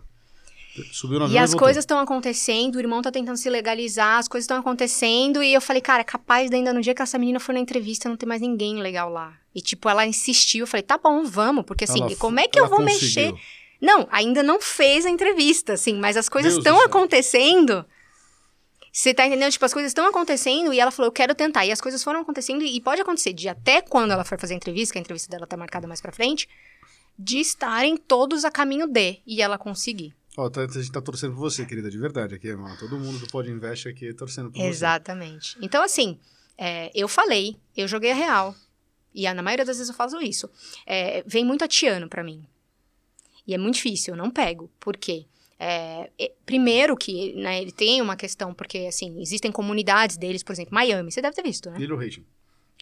Exato. Então, assim, existem comunidades lá. Então, assim, eles têm uma dificuldade de, de expulsar uma vez que entrou e se posiciona lá. Eles têm uma dificuldade de, de expulsar. Ah, e tem uma comunidade que ajuda. É, é, é. Então, E é aí-. É. E aí, é, quando ele. A maioria dos que estão aqui são subempregos. Então eu sei que vai ser negado. A pessoa não tem vínculo aqui, não tem casa, não tem carro, não é um emprego de, de alguma coisa subemprego. Então aí eu não pego.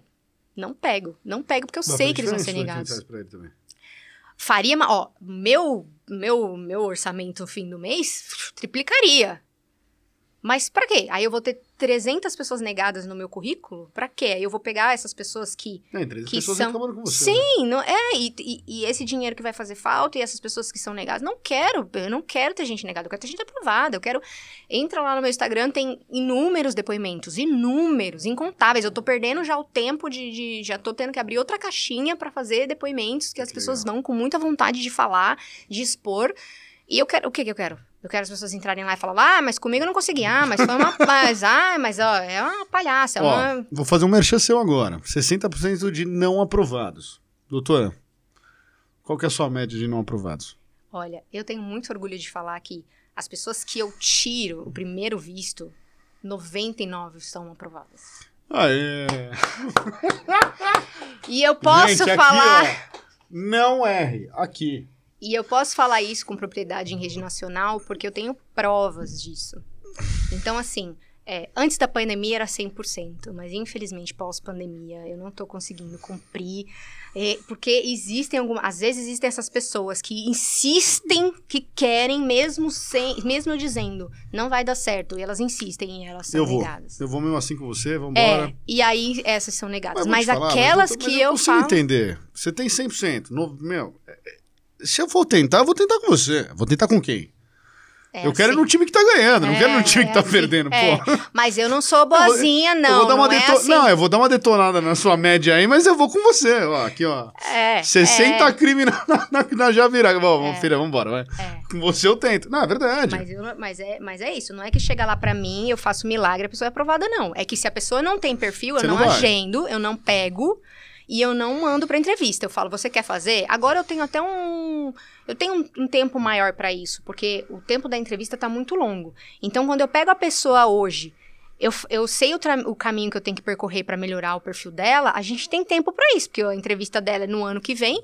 Então eu tenho tempo de preparar essa pessoa para todos os caminhos que ela tem que percorrer para preencher o perfil dela. Então, é, assim, por um lado, esse delay aí das agendas me ajudam nesse sentido, porque eu consigo dizer para a pessoa: hoje você não é você não é capaz, hoje você não pode, mas eu vou te preparar e daqui um ano quando você for para entrevista você vai conseguir.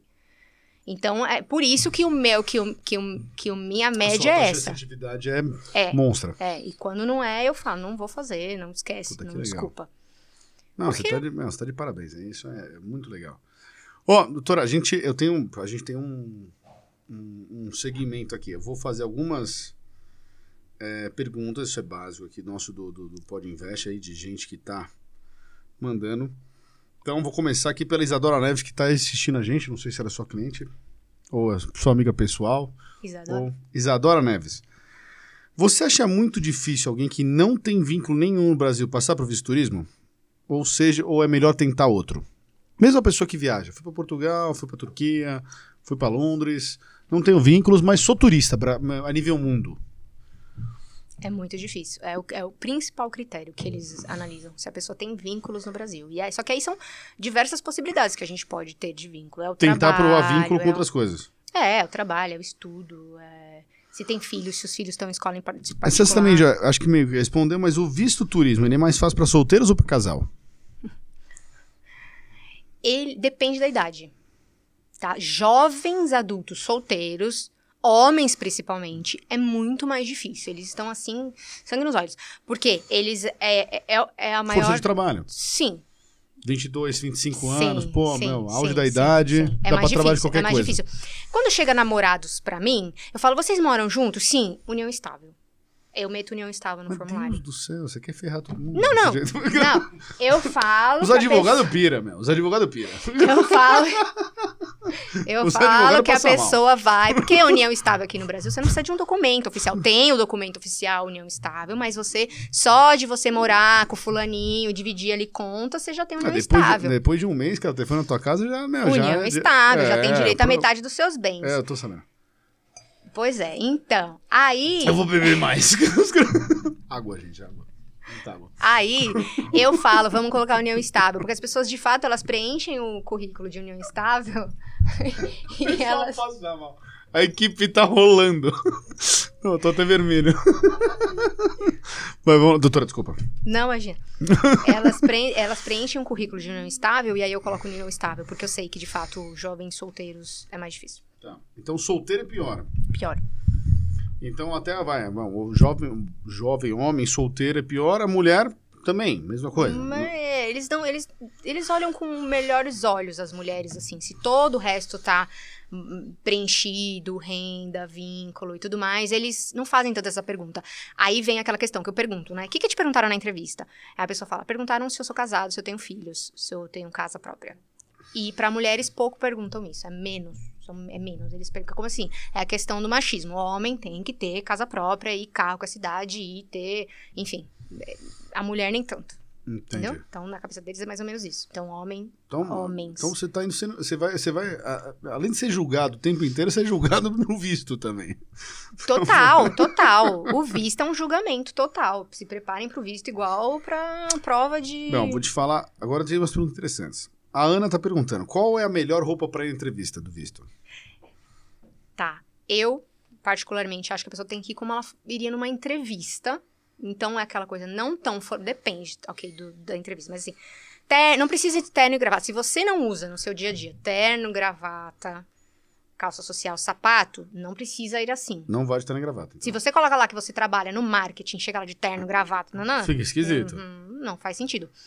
Mas, se- é, assim, se vai de calça jeans, põe uma camisa social. Se vai de, de tênis, não vai com Nike Shox, não vai com, vai com tênis mais um, um, um sapatênis. Mulheres, não usem roupa decotada, muito curta, muito é, extravagante, estejam mais Despojados. mas... é, mais elegantes, mais, enfim.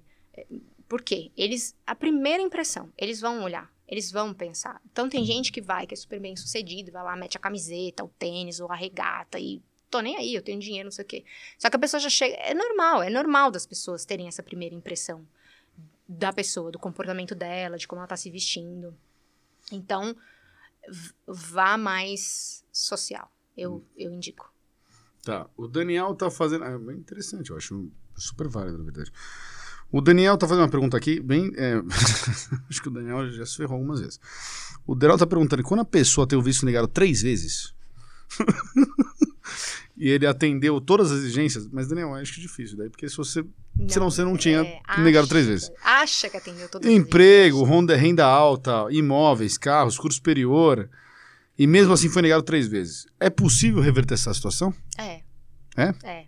Um não não é definitivo se você não se enquadra no perfil de inelegíveis. Que aí tem uma listinha, tal, crimes e barará. Se você é, tem, teve dinheiro que veio do tráfico. Enfim, tem uma listinha lá de inelegíveis. Um não não é definitivo.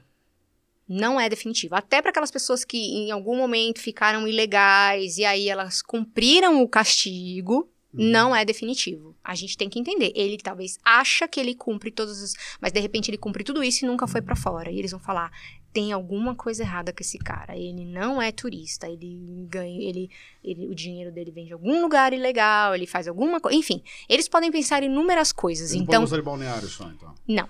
Entendeu? Tá certo. Não, não. Porque assim, se ele tentou a primeira, ok, tudo bem, tentou a primeira e não foi pra nenhum lugar. E aí nunca foi mais pra nenhum lugar, e aí É, continua você não- tentando. normalmente o cara que é turista, ele não, não consegue Nova York, ele vai pra Madrid, né? Pô, vai pra... é, é, eu, eu entendo essa, essa, essa mentalidade. Exatamente. Então, assim, é o que eles pensam. Então, assim, às vezes a pessoa acha que ela cumpriu todos os requisitos e ela não cumpriu todos os requisitos. Ou ela falou alguma coisa na entrevista que ela se cagou, que ela mentiu, que ela omitiu, que ela se embananou, que ela colocou mil e era dois e era. Enfim, alguma coisa aconteceu. Entendo. Não, não, não, não existe. Mas o não não é definitivo, a não ser não que você é esteja na lista de definitivo. elegíveis. Não é definitivo. Não é Legal. definitivo. Eu tenho inúmeros casos, inclusive, de depoimentos de pessoas reais no meu Instagram dizendo que tiveram dois vistos negados e no terceiro eu reverti. Eu nunca peguei de três vistos negados. Me chama que eu quero você. Daniel, Mas é ali, ó, meu, ela vai, ela vai dar uma atenção especial pra você, tá, chefe? três eu não peguei, mas eu já peguei vários de dois. E aí no terceiro eu reverti. Legal, pô. Então, assim, não, não, não, não é definitivo. Isso eu falo muito pros meus clientes, porque é, eles ficam muito nervosos, né? Eu sou pela esperança. É, e eu falo assim, calma, respira, e assim, um não não é definitivo. Talvez nesse momento, se acontecer, é porque alguma coisa maior vai acontecer, não é a hora de você ir, se acalma, não. E é isso, a gente tem que acreditar que existem propósitos grandes também, existem alguns motivos que não era aquela viagem, não era aquele momento, não, enfim. Eu acredito. Então, eu é, é fato, um não não é definitivo se você não está na lista de inelegíveis. Legal. Mari Gonçalves está perguntando aqui para você. Eu e meu esposo somos autônomos. Temos conta bancária onde podemos provar nossos ganhos, mas não possuímos CNPJs registrados, nem empresas. Podemos ter nosso visto regra- eh, negado? Aí tem outra história ainda. A Mari, ela tá meio complicada. O Mari, ela é brasileira e o marido é paraguaio. Ele ganhou a nacionalidade brasileira faz pouco tempo. Isso pode acarretar também num problema de visto? Paraguai não, não, não necessariamente, tá? Se ele está aqui no Brasil, tentando visto aqui e tem vínculos aqui no Brasil, Não, ele já Não é ganhou uma- nacionalidade. Ele já é, É. brasileiro. então vai, não, não é isso. Eles não vão olhar com, com olhos Mas supostamente ele migrou, né? Aqui também. Sim, mas aí, mas ele, mas ele resolveu. Tá, entendeu? Mas ele tá legal. Ele resolveu. Ele, ele fez pelo, pelo meio legal. Então, ele não vai ser julgado por isso. Já Mas ele pra um, vai. vai pular pra outro, né? Eu ia ficar bem assim, falar, meu, pô. Não, não, é, não, porque é. Aí, ó, veja bem, né? Chefe. Não, mas aí existem milhões de motivos pra pessoa morar em outro país. e- mas enfim, ela tá legal. Então, assim, seguiu a lei, tá tudo bem. Então, nesse caso, não. Não. Mas é, não ter esse lance do trabalho, é que pega muito, Caio. Assim, é o que eu falei, inclusive. A pessoa até fala assim, eu sou autônoma, não tenho nem CNPJ. Até a pessoa que tem CNPJ e o CNPJ dela tá na casa dela, caracteriza que ela é home office, caracteriza que ela pode trabalhar lá dos Estados Unidos, que ela não precisa estar aqui no Brasil. Então, isso é uma questão, isso é um BO, isso pega, eles analisam sim, dificulta mais. Não quer dizer que é impossível. Tem alguns caminhos de, né, que nem eles não têm nem CNPJ, abre o CNPJ, abre o CNPJ com endereço diferente. Tem alguns caminhos que a pessoa pode tentar tomar para que eles entendam que a pessoa tem esse vínculo aqui no Brasil, que ela trabalha ali, que ela, que ela tem esse ponto a seguir. Algumas dicas que eu dou, inclusive, é, por exemplo, co- colocar o- a empresa que ela presta serviço. Então, por exemplo, vamos supor que o caso deles é assim, eles são Se Vendem- for arquiteto, por exemplo, é são arquitetos, empresa. mas aí, ok, eles fazem para várias empresas. Mas tem uma que eles sempre prestam, prestam serviço. Tem uma empresa-chefe, que de vez em quando eles fazem, né? Que tem uma. Então eles pedem autorização. Posso colocar, posso me vincular a vocês, posso dizer que de fato eu faço isso e vocês serem esses, esses sponsors sobre Pessoal, essa liga, situação. não? Podem ligar. É muito raro acontecer. Eu ia falar. É, é raro, não? É raro, é raro, porque assim, é uma demanda, né? Tá, tá, tá, imagina. Não tem tempo. falar, tem um Não tem tempo, não tem tempo. vivo, né? Cara. Não, não tem tempo. É raro, mas pode acontecer. Legal. Pode acontecer. Eu falo de jeito nenhum, não vá com documento falsificado pro consulado. Não Se vá ligar- com documento, não vá. Não invente uma história. Não invente algo que nem a empresa tá sabendo. Não invente algo que nem a empresa que você diz que tá fazendo tá sabendo. Porque se eles ligarem, aí você. se- aí você vai ficar lá com um mentiroso cravado no seu nome. Tá. A Júlia fez uma pergunta bem interessante. Júlia Borges, a última pergunta. Qual foi o caso mais difícil que você reverteu na sua vida? 13 anos trabalhando. Você olhou e falou, meu, esse aqui, cara, não vai. E no final saiu. o caso mais difícil, eu peguei um caso que ele tinha é, parentes ilegais lá, faz uns seis anos mais ou menos.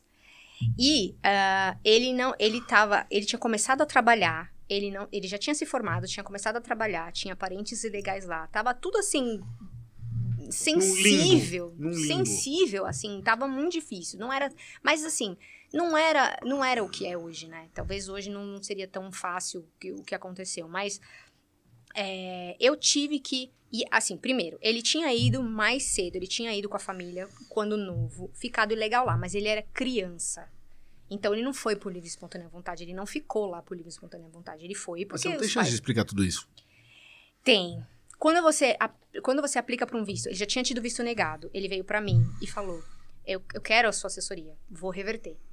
E existe um campo, já teve visto negado? Explain. E aí tem lá Ah, aonde a mágica acontece. Ali eu faço a defesa, ali eu faço. E aí, obviamente, eu instruo a pessoa também na entrevista, porque a entrevista vai ser mais barra pesada. A entrevista visto negado é mais chata. Então, é, ele, ele foi quando criança, a família ficou ilegal.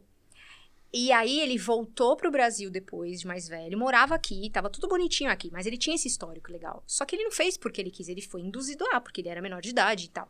Aí os pais dele estavam lá.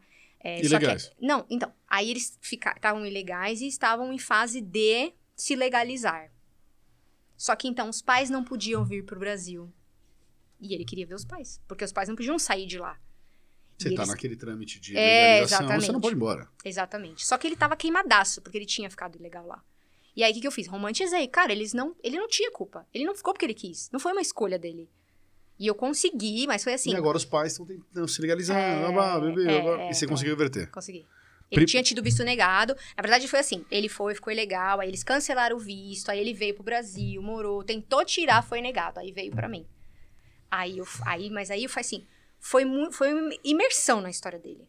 Assim, eu ouvi cada detalhe, eu imaginei Isso cada... foi você? Eu. Eu e Assim, o cara, assim. Eu e o cara. Eu, eu, Senta aqui e conta a sua história. Senta Chora, aqui, amigo. conta a sua história e eu, e eu desenhava cada linha, cada detalhe sobre o que ele estava falando e o que tinha acontecido. E cada detalhe era muito importante. Quanto tempo ficou, aonde morou, o que, que aconteceu, o que, que vocês fizeram nesse meio tempo, quais foram as, as, as, as atitudes que seus pais tomaram, tudo. Eu ouvi tudo, eu anotei tudo. E aí eu consegui reverter, porque eu consegui dizer que o que aconteceu com ele da ilegalidade não foi culpa dele. E que os pais dele estavam lá legal, que- que- querendo se legalizar, era quase impossível conseguir, porque eles não estavam ainda de fato. Mas era uma família separada, e aí consegui, Puta, que legal. consegui. Foi o mais difícil, porque era, era, tava tudo pra dar errado. Nossa, muito legal. Essa é, foi uma bela pergunta. Obrigado, Júlia. Foi bem legal. E última pergunta que eu vou bater. O Mauro Francisco está perguntando. Você acha que o processo de tirar visto pode melhorar por parte da Embaixada Americana? É aquilo que eu falei no começo. Eu tenho uma esperança que eles Mas ele tornem está o processo... Mas está falando em material humano. Aumentar a quantidade de cônsuls ou não? Aumentar a quantidade de cônsuls. Para não sobrecarregar. não sobrecarregar, para ter essa facilidade maior de, de, de de- de tentar o visto, para tirar essa. Então, isso eu tenho esperança. Agora, como eles vão se comportar com a gente, isso depende da gente. Isso depende de como o brasileiro vai se comportar, como que esse número vai seguir nos próximos anos, para Tá. saber como que eles vão reagir. É o que eu falei, eles estão pedindo respeito, eles estão querendo respeito, eles vão fazer isso de qualquer maneira, a todo custo. Não, a economia não tá em primeiro aí. É esse- essa imposição que eles querem colocar, é, esse- é barrar essa imigração que eles querem fazer. Tá certo. Bem, doutora, muito legal, conversa incrível. Eu vou. A gente sempre deixa abertinho um tempinho, essa câmera é sua. É, para você dar uma dica. Acho que aqui é, cabe duas dicas. Tanto para quem vem vindo trabalhando, a gente sabe que o mercado é gigante. De novo, mercado de 400 milhões por mês. e eu acho que muita gente é, é, tem essa vontade de ajudar. O, o, visto continua sendo um bicho de sete cabeças para muita gente também. E né, a viagem, e é um sonho. Né? Você mesmo falou, a gente está é, programado para gostar dos Estados Unidos, programado para ter esse sonho. Né? Então, acho que é um mercado gigante, acho que o mercado é, que vai crescer muito mais ainda, porque cada vez fica mais especializado. Antigamente, eu falei, era lá o despachante. despachante. E hoje em dia você tem toda essa formação e todo esse conhecimento que você embarca né, para poder fazer uma análise do, do, do cliente e, né, e, do processo e poder ajudar as pessoas. Então, para quem está vindo e depois para quem quer.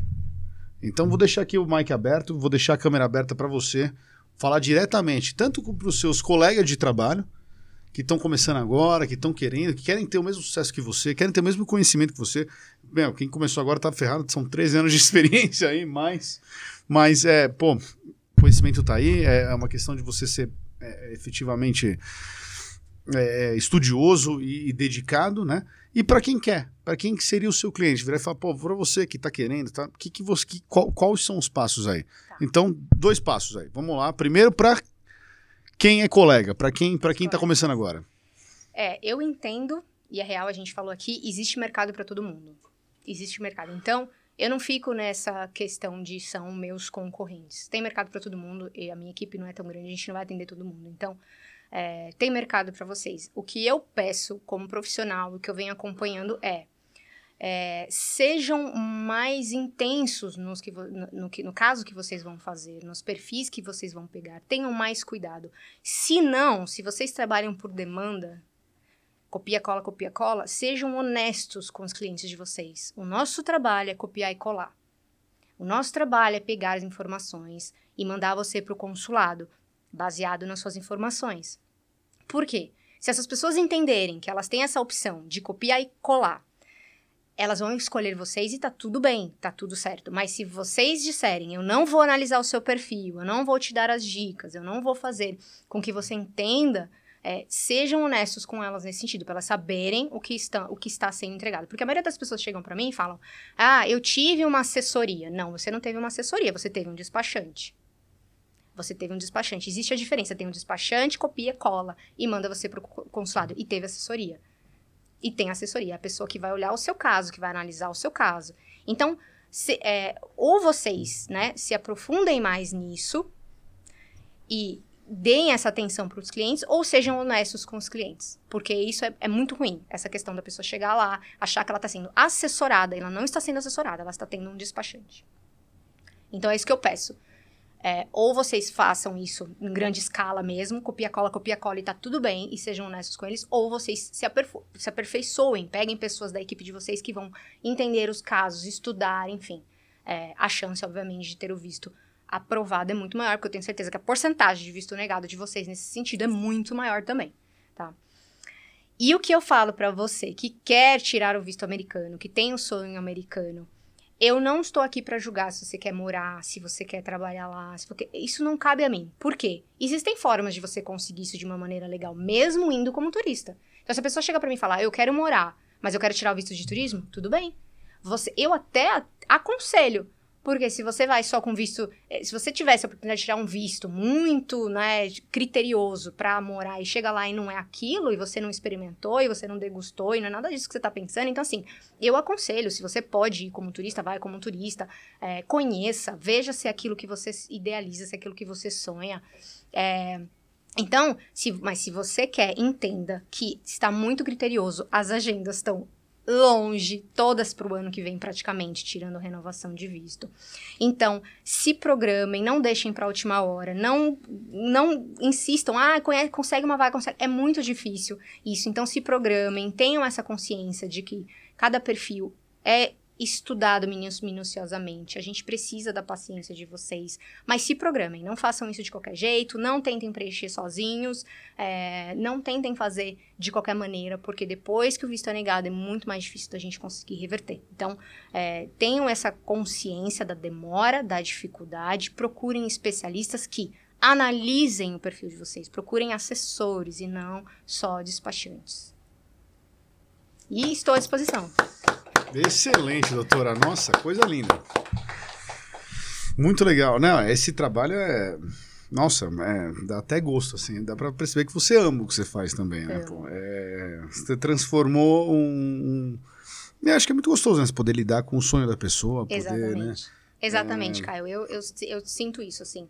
A cada agradecimento, quando a pessoa fala pra mim, fui aprovado, fez isso, isso, isso. É, Cara, é, é exatamente isso. Eu estou ajudando a realizar sonhos. Eu estou ajudando as pessoas a terem o sonho delas de conhecer os Estados Unidos, de viver aquilo, de viver aquela experiência que eu particularmente amo, que eu já vivi as experiências, que eu já. Então, assim, é, é muito gratificante. É muito. E eu posso dizer assim. Quando acontece algum caso que vem visto negado, e aí é negado de novo, mexe comigo. Eu tô trabalhando muito isso, porque antigamente, assim, eram horas até sair dessa nuvem de Levar o pessoal mesmo. levava. Porque é, é porque é, porque a pessoa chora e é, e é, é, é, é um, é, é muito tenso, assim, você saber que aquele momento, aquele não fez aquele mal, aquela. aque- né, deixou os planos para um outro momento e tudo mais. Então, é, é realmente trabalhar com sonhos e eu, eu gosto muito do que eu faço. Que legal, legal. Bem, eu tenho uma série de perguntas que a gente faz aqui. É, eu gostaria que você responda de bate pronto, sem pensar muito. Acho que é muito legal. É, a gente falou pouco de investimento hoje, pode invest hoje foi, foi. Eu acho que eu, falo- eu vou falar que hoje foi de utilidade pública. Ele, ele foi menos é, assertivo em relação a negócios e mais para informar mesmo né, o nosso público aí, nosso, nossos ouvintes, nossos telespectadores. Eu acho muito legal. Então vou, vou, vou para as mesmas perguntas e você pode responder da maneira que você achar melhor. De bate pronto. Quantos anos, doutora? 36. 36. Cidade que nasceu? É, São Paulo. São Paulo, capital. São, é, São, é, Qual o primeiro real que você ganhou, doutora? primeiro real É. foi numa agência de turismo. Eu era recepcionista. Quantos anos você tinha? 15. 15 anos. Quando a gente fala, eu falo primeiro milhão, mas eu não falo primeiro, é, não é um milhão de reais, não é nada disso. O que a gente pensa é sempre é, que horas que você olhou, você chegou aqui trabalhando, fez algumas coisas, morou fora, tudo mais, e a hora que você olhou, falou, peraí, peraí, eu tenho um nicho de mercado. Agora eu acertei, é isso aqui que vai trazer sucesso pra mim, é isso que vai trazer é, é, é, a vida que eu quero levar, é isso que vai pô, botar meu filho numa escola particular, é isso que eu, que eu agora eu acertei. Em que momento você virou e falou pra você mesmo e falou, pô, agora eu acertei? Que horas foi essa? No meio da pandemia. No meio da pandemia?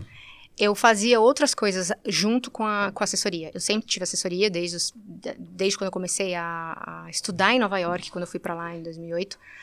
Mas eu fazia outras coisas. Eu cuidava da área de marketing, eu, eu fiz é, assessorias de marketing aqui no Brasil, trabalhei em várias agências. E a gente tem, a, a minha, a minha família, a gente também tem uma equipe de treinos funcionais no parque. A gente dá treino ao ar livre para as pessoas. E aí tem os professores que dão Pode treino, treino em grupo. É o eMove, fica aqui a dica para vocês, no Parque Ibirapuera. Que E legal. nós temos excelente, excelentes coaches. É treino funcional ao ar livre, em grupo. Então, para motivar as pessoas, e são treinos dinâmicos. e- é o seu marido? Então, o meu marido cuida dessa parte, mas ele não é educador físico, a gente não dá treino. Sim. Então, assim, a Mas gente. ele administra. Ele é- cuida dessa parte, exatamente. A WeMove é mais dele. E, mas eu sempre ajudei. A gente tem um mercado muito grande. A gente, é, a gente ti- tinha várias unidades, é que agora a gente diminuiu um pouco por pós-pandemia, mas tinha no Parque do Povo, no, em Serete, em Guarulhos, eh, em Santos, no, no, no Parque Ibirapuera. Então, eram várias unidades. E em grupo, enfim. É, é muito legal porque a gente conseguia levar eh, saúde para as pessoas que não tinham motivação de ir para academia. Então, é um outro tipo. Ao ar livre Faz um mesmo, em aqui no escritório, pô. Ninguém quer ir pra academia aqui também. Não, é, É uma é, tristeza. é maravilhoso. E eu tava muito focada nisso, assim, porque a WeMove teve uma ascensão, teve um, um destaque e, e tomou muito nosso tempo.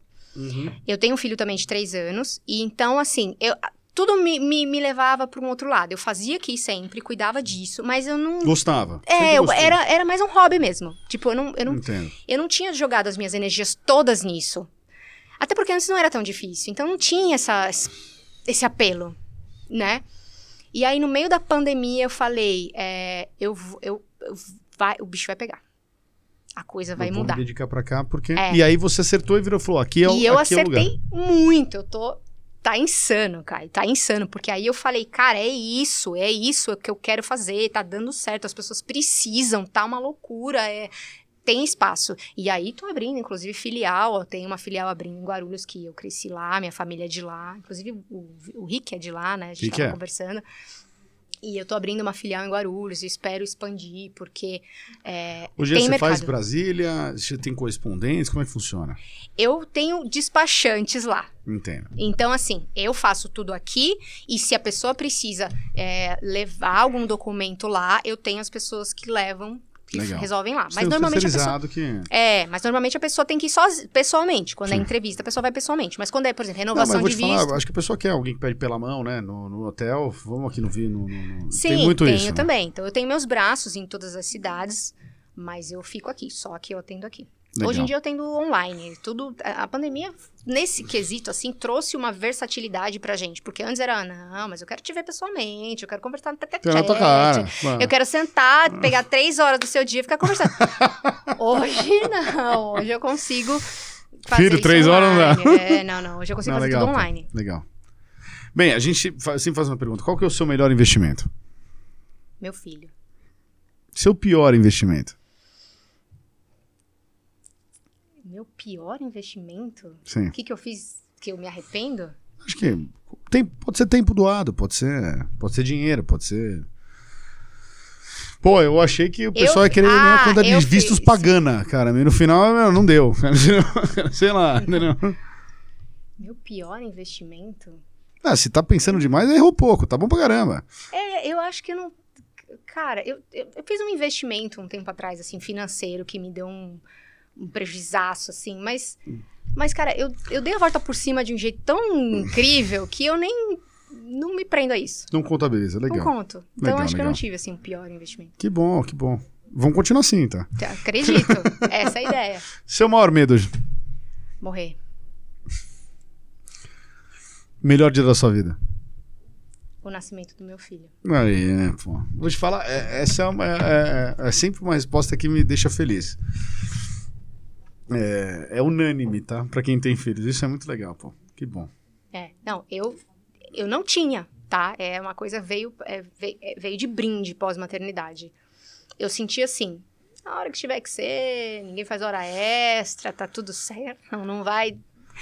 Tiver que ser, vai ser. Hoje, na minha reza já começa. Obrigada a Deus pela minha saúde, pela minha vida. E que me deixe viver mais tempo e ver o meu filho crescer e estar aqui por ele, e ser por ele, e ele por mim. E, e é isso. É o maior medo Olha, eu hoje te não falar, estar eu fui aqui uma por ele. criança, adolescente e adulto difícil, continuo sendo. E a minha mãe, ela sempre fala, fala que depois que você tem filho, você perde a- o direito de morrer. É isso. Enquanto ele não é maior de idade vacinado, você perde o É direito de isso. morrer. E depois que ele é maior de idade vacinado, mesmo assim, você, você quer estar lá quer pra... viver. Você quer estar lá. Você quer viver. Então, é, eu acho que eu eu não, não, não sou abençoado de ter filhos, mas é, eu passei com, com a minha esposa um momento que a gente engravidou, tudo, mas só que ela perdeu, cara. E é, foi muito engraçado, porque eu cheguei em casa um dia, ela olhou pra minha cara e falou, ó, a gente tá grávida. Eu falei, meu, cara, legal pra caramba, pá, pá, pá, pá. Eu tinha uma Lamborghini conversível. Aí no dia seguinte eu vendi. eu falei, Comprou cara, uma não, Uma eu falei, eu vou ficar andando de carro sem ser blindado em São Paulo, o cara conversível. Então, muito louco. Falou, teu filho, cara. Meu? Foi- eu vendi no dia seguinte, literalmente. No dia seguinte eu falei, leva essa porra daqui, cara, não ando mais. E- mas é muito louco, porque vira chave. E eu sou, assim, bem, bem, bem irresponsável. Assim, cara, com um monte. Não, É. não com empresa, nem com nada, mas comigo, assim. Eu gosto de pular de paraquedas, eu gosto de mergulhar, eu gosto de. Meu, entendeu? Então, é. Depois, aí, Vira chave. vira chave, vira chave total. cara, Não, eu muito era louco. igualzinha. Pular de paraquedas, os brinquedos Mergulhar, vamos no sei o vamos, quê. vamos. Tenho carteira Gosto de mergulho de carro, é isso. É isso. Pad, uma padezinha, meu. Não, tenho, tenho. Fiz, é, um pouco antes até de engravidar, fiz, tirei pra mergulho profissional, adoro, amo. E pulei de paraquedas e tudo. E é, é insano, a, a chavinha muda. Não, vira, vira Muda, mesmo, isso é muda. total. Eu cara. não tenho exatamente essa sensação. Eu não tenho direito de não estar aqui. E é, e é até egoísmo da minha parte, assim. Eu, não é só. Eu, eu, por exemplo, o meu marido. é- A gente fala que é pai, que ele é pai e mãe. Ele- tudo que eu faço, ele faz. Desde quando meu filho não mamou mais no peito, Ele faz Ele tudo tá que eu banho, faço. pega. É legal, pô, parceria Tudo, 100%, que tudo. legal. Ele pô. é incrível, meu marido é incrível. Então ele faz tudo. Então eu sei que ele estaria em ótimas mãos. E é bonitão, pelo que eu fiquei sabendo. Maravilhoso. Mara- Ele é ele é maravilhoso. Mas fala que é ronca, lindo. fala que tem o pé. Meu, Não faz muita propaganda, pelo amor de Deus, gente. É, ronca, É, ronca cara, muito, é ronca muito. achar defeito naquele homem, viu? mas ele é maravilhoso. Então, assim, eu sei que o meu filho estaria em, em boas mã- mãos, mas eu não consigo imaginar eu não ver isso, eu não viver isso, eu não estar aqui pra ver cada conquista, cada. é, Então, realmente, assim, o meu maior medo hoje é não estar aqui por ele. Em todos os sentidos. Então, eu, é, a morte hoje, pra mim, é inace- inaceitável. Não dá. Não, qualquer coisa, não, não dá.